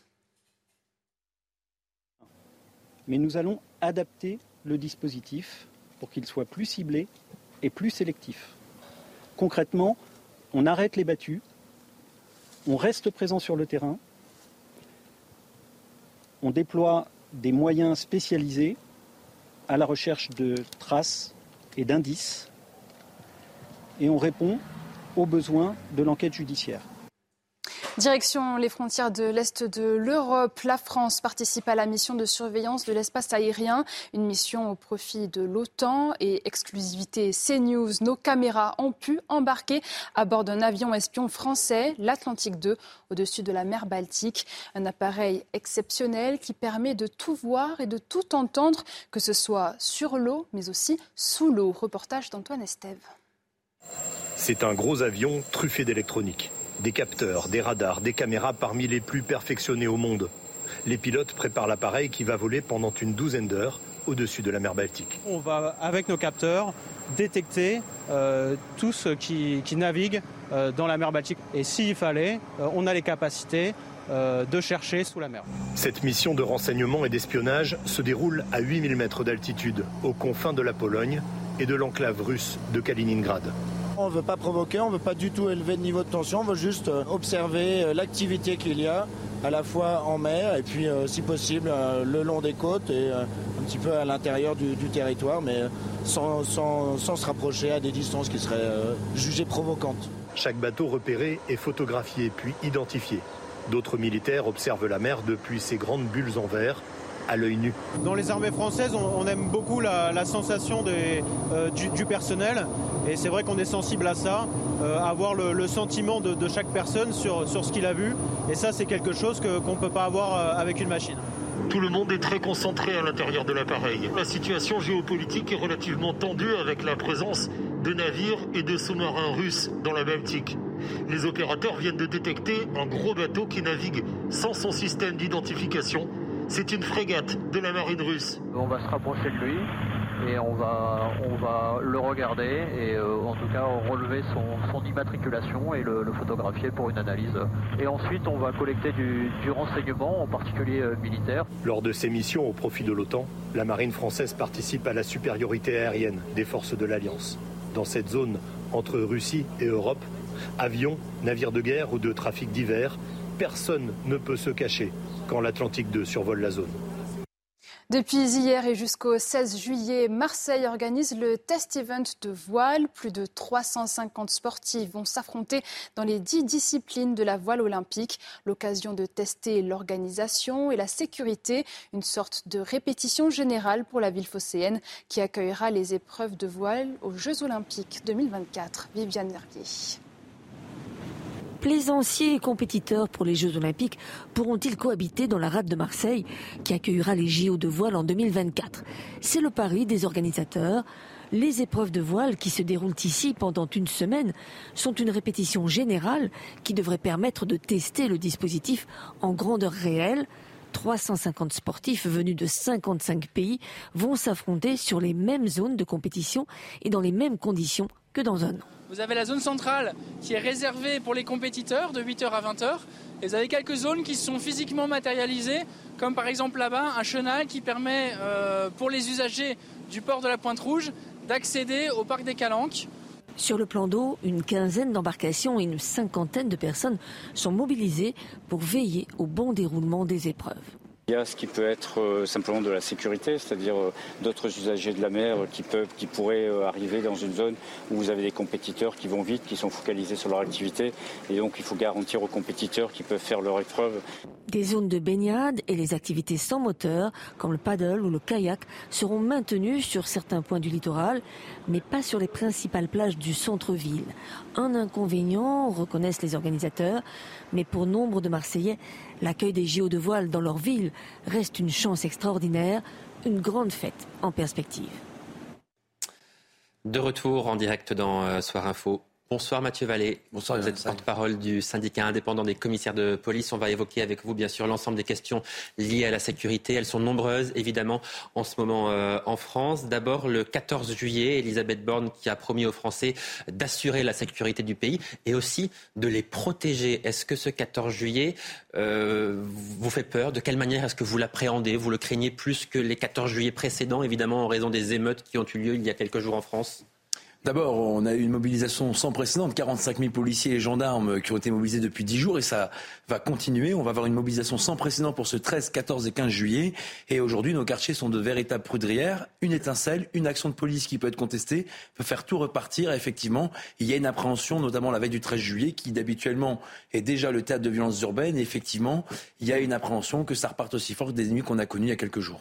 Est-ce que vous attendez des annonces du gouvernement après les émeutes que notre pays a connues? Bah écoutez, on a une police et une gendarmerie qui est républicaine et aujourd'hui euh, on est chez les fous on est en train d'expliquer dans notre pays que le problème c'est la police, alors que le problème c'est les délinquants. Et que ces femmes et ces hommes, ces 100 000 gendarmes et ces 152 000 policiers sont mobilisés jour et nuit. Donc les annonces, on en a déjà eu au Beauvau de la sécurité. Moi ce que j'aimerais par exemple, c'est qu'on accélère sur la formation parce que rien n'a bougé quasiment depuis euh, deux ans, euh, la clôture du Beauvau de la sécurité. Mmh. Vous dites on est chez les fous. Qui, sont les fous précisément selon vous alors? Bah, Moi je pense qu'il y a euh, une minorité dans notre société qui ont pignon sur rue et qui dans les manifestations, quand tout le monde déteste la police et qui explique que à Sainte-Soline par exemple, le problème c'était les gendarmes et pas ces activistes violents qui ont fait quand même plus d'une centaine de gendarmes blessés. Donc aujourd'hui, on a une ultra-gauche dans le pays qui sape nos libertés, qui fait de la police et de la gendarmerie son ennemi public numéro un. Et j'ai le sentiment qu'on a une classe politique aujourd'hui qui n'est pas à l'unisson derrière sa police, qui d'ailleurs les protège parfois. Quand j'entends certains élus de la France insoumise dire qu'ils détestent la police, ils ne détestent pas tant que ça quand c'est des policiers du service de la protection qui les protègent. On va parler de, Sainte-Soline et de ce rapport effectivement de la Ligue des, droits de l'homme.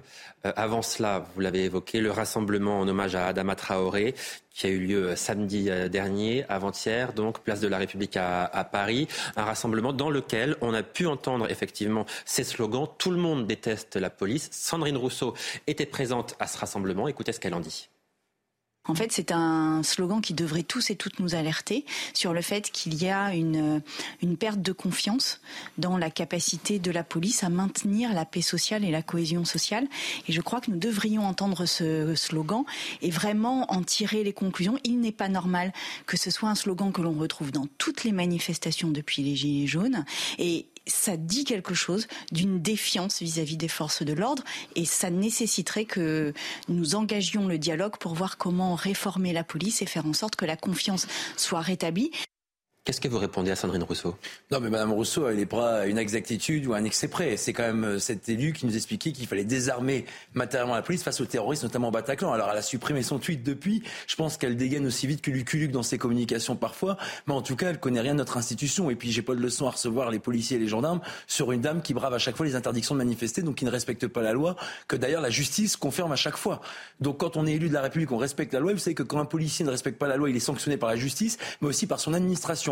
Moi, je pense que Yael Braun-Pivet, la présidente de l'Assemblée nationale, serait bien amenée à sanctionner ces députés qui, déontologiquement, ne respectent pas la loi en bravant ces interdictions que la justice confirme. Vous dites effectivement que les députés de la France insoumise ou que Sandrine Rousseau ne respectent pas la loi parce qu'ils se sont rendus dans une manifestation qui avait été déclarée illégale par la préfecture de, police. Donc vous condamnez clairement la présence de ces élus LFI et euh, Vert dans cette manifestation. Bah, quand on participe à une manifestation interdite, c'est 135 euros, c'est une amende de quatrième classe n'importe quelle euh, personne qui vient à cette manifestation interdite par le préfet prend une amende. Je vois pas pourquoi on exonérerait ces élus qui ne respectent pas la loi et qui sont d'ailleurs chargés de la fabriquer, qui ne la connaissent même pas, de pas pouvoir être aussi verbalisés. J'irai plus loin. Ça, c'est le volet pénal. Et le volet administratif, ça pourrait être l'Assemblée nationale qui inflige une sanction à ses députés, comme les policiers sont sanctionnés lorsqu'il y a une enquête de l'inspection générale de la police nationale. Voilà, je rappelle simplement que les députés ont une immunité parlementaire qui ne leur permet pas d'être effectivement sanctionnés pour une présence euh, lors d'une manifestation. En tout cas, ça l'immunité parlementaire. Elle peut être levée. C'est uniquement l'immunité de parole dans l'hémicycle.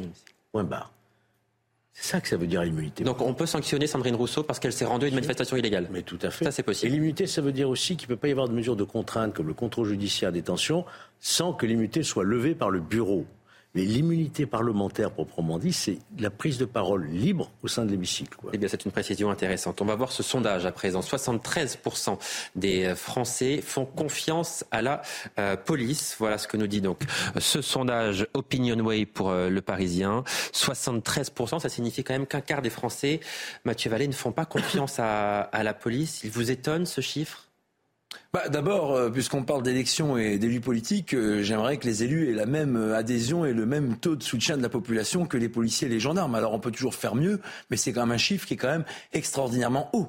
Et puis aujourd'hui, on a la réserve opérationnelle de la, police nationale, mais aussi de la gendarmerie. Donc on permet à des citoyens, en plus de leur travail, comme pour un boulanger, comme pour une secrétaire, comme pour tout citoyen qui veut s'engager, en plus de son travail habituel d'être dans la police ou la gendarmerie. Il faut aussi qu'on s'ouvre un peu plus vers les jeunes, mais c'est des taux qui sont extrêmement hauts. Et les Françaises et les Français savent que quand ils n'ont plus rien et qu'ils n'ont plus que les policiers et les gendarmes pour les protéger, ils peuvent compter sur ces femmes et ces hommes qui, jour et nuit, sacrifient parfois leur vie pour les protéger. Et qui étaient présents à Sainte-Soline il y a trois mois. Sainte-Soline, manifestation contre ces bassines géantes avec beaucoup, beaucoup de violence contre les forces de l'ordre précisément. Et pourtant, le rapport de la Ligue des droits de l'homme lui pointe du doigt un usage disproportionné de la force. Écoutez le président de la LDH. Des manifestations de, euh, Sainte-Soline et puis bien sûr la poursuite des violences policières avec les illustrations qu'on vient d'en voir très récentes. D'une part dans ce que nous avons toujours dénoncé aussi, c'est-à-dire euh, la, loi de 2017 qui a facilité l'usage des armes pour les forces de police lors des contrôles routiers avec le meurtre du jeune euh, Naël, et puis euh, ce qui, s'est encore passé ce week-end euh, avec les, images d'une vidéo dévastatrice par rapport au comportement des, des Bravem sur le, le, frère d'Assa Traoré et sur des journalistes. Est-ce que vous diriez, Mathieu Vallée, que la Ligue des droits de l'homme est en train d'instrumentaliser les droits de l'homme à des fins politiques? Bah, je dirais déjà que les droits de l'homme, elle doit changer son disque rayé, parce qu'à chaque fois, elle nous ressort, en fait, euh, la même chanson. C'est qu'il y a des violences policières. Donc, c'est-à-dire que tous les policiers sont violents et que c'est même organisé notre institution. C'est pour ça que moi, je refuse ce terme dans le code pénal, puisqu'il veut parler d'aspect juridique. On parle de violence par des policiers et donc des violences illégitimes. Les violences policières n'existent pas, puisque c'est un terme juridiquement qui est faux. Et puis, ben, cette organisation, c'est celle qui conteste quand même les arrêtés d'interdiction de manifestation, parce que la justice estime qu'il peut y avoir des violences. C'est les mêmes organisations qui contestent les arrêtés qui permettent aux policiers d'intercepter des objets dangereux. Donc finalement, à Sainte-Soline, on n'a pas dû voir les mêmes images, mais enfin, je pense qu'il ne va pas souvent aux côtés des policiers et des gendarmes. Mais d'ailleurs, pour cette institution, j'ai l'impression que les policiers et les gendarmes sont des sous-hommes, puisqu'ils n'en parlent jamais. Les policiers qui ont été blessés, et notamment la scène dont il parle ce week-end avec Youssouf Traoré, il y a une commissaire de police, un lieutenant de police et deux gardiens de la paix, dont un qui a des blessures aux côtes, qui ont été agressés. En tout cas, ils ont déposé plainte en tant que tel auprès de la justice pour avoir été agressés par ce monsieur qui ne sait pas laisser interpeller. Sur les images, on bien qu'il ne se laisse pas interpeller et qu'il oblige les policiers à user de la force. Quand on sait se faire, quand on respecte la loi, quand on respecte la justice, tout se passe bien. Et si on n'est pas d'accord, on règle pas ses comptes dehors, on règle ses comptes avec la justice. Après tous les, événements, les épisodes que nous avons connus ces dernières années, ces derniers mois, ces dernières semaines, récemment les émeutes en banlieue, dans quel état est la police aujourd'hui? Dans quel état sont les policiers physiquement, mentalement?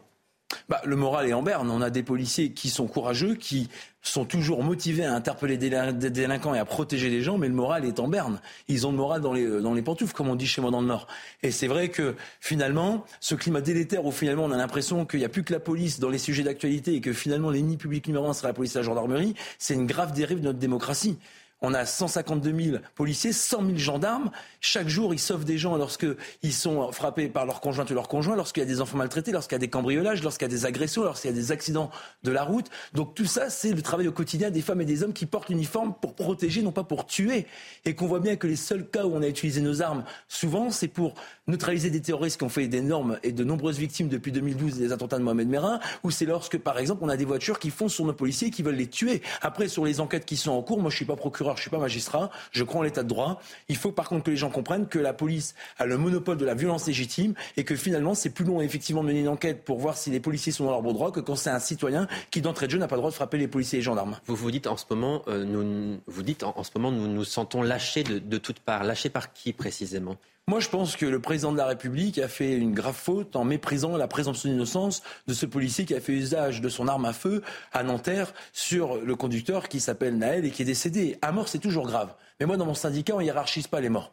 Un policier qui décède, c'est aussi grave qu'un citoyen qui décède. Et vous savez, le policier qui est actuellement en détention, bah, la justice, elle est implacable pour l'instant, ce qui n'est pas souvent le cas pour les voyous. Donc moi, je vous dis simplement que ce policier, il a droit à la présomption d'innocence et que d'entrée de jeu, on lui a nié les droits qui sont fondamentaux dans notre nation. Et j'estime que lorsqu'on croit à l'état de droit, on croit à ce que la justice puisse passer sereinement, de manière indépendante et sans pression politique. Et le ministre de l'Intérieur, il est en soutien? Le ministre de l'Intérieur, euh, il y a aujourd'hui des sujets, on en reviendra peut-être sur ses déclarations vis-à-vis -vis de la formation des policiers et de leur recrutement, mais il y a des propos parfois qui peuvent être maladroits. Alors justement, Gérald Darmanin, qui s'est exprimé devant la commission du, Sénat, il était euh, auditionné et il a prononcé la, phrase suivante. Je suis à la tête d'un ministère qui, à part les commissaires de police, recrute des enfants de 18, 19 et 20 ans qui n'ont pas fait de grandes études. Beaucoup de policiers ont été choqués par ces déclarations. Est-ce qu'elles vous choquent également? Et si oui, pourquoi? Moi, je pense que ces déclarations, elles sont très maladroites. Elles ont blessé beaucoup de policiers. D'abord, vous savez qu'en concours externe, pour être commissaire, il faut avoir un master 2, donc un bac plus 5. Pour être officier, enfin un bac plus 3. Il, dit bien à part les commissaires. Oui, tout à fait. Bah, pour les officiers, il faut un bac plus 3 une licence. Je pensais qu'ils le savaient, mais bon, peut-être devrais-je profiter pour le rappeler.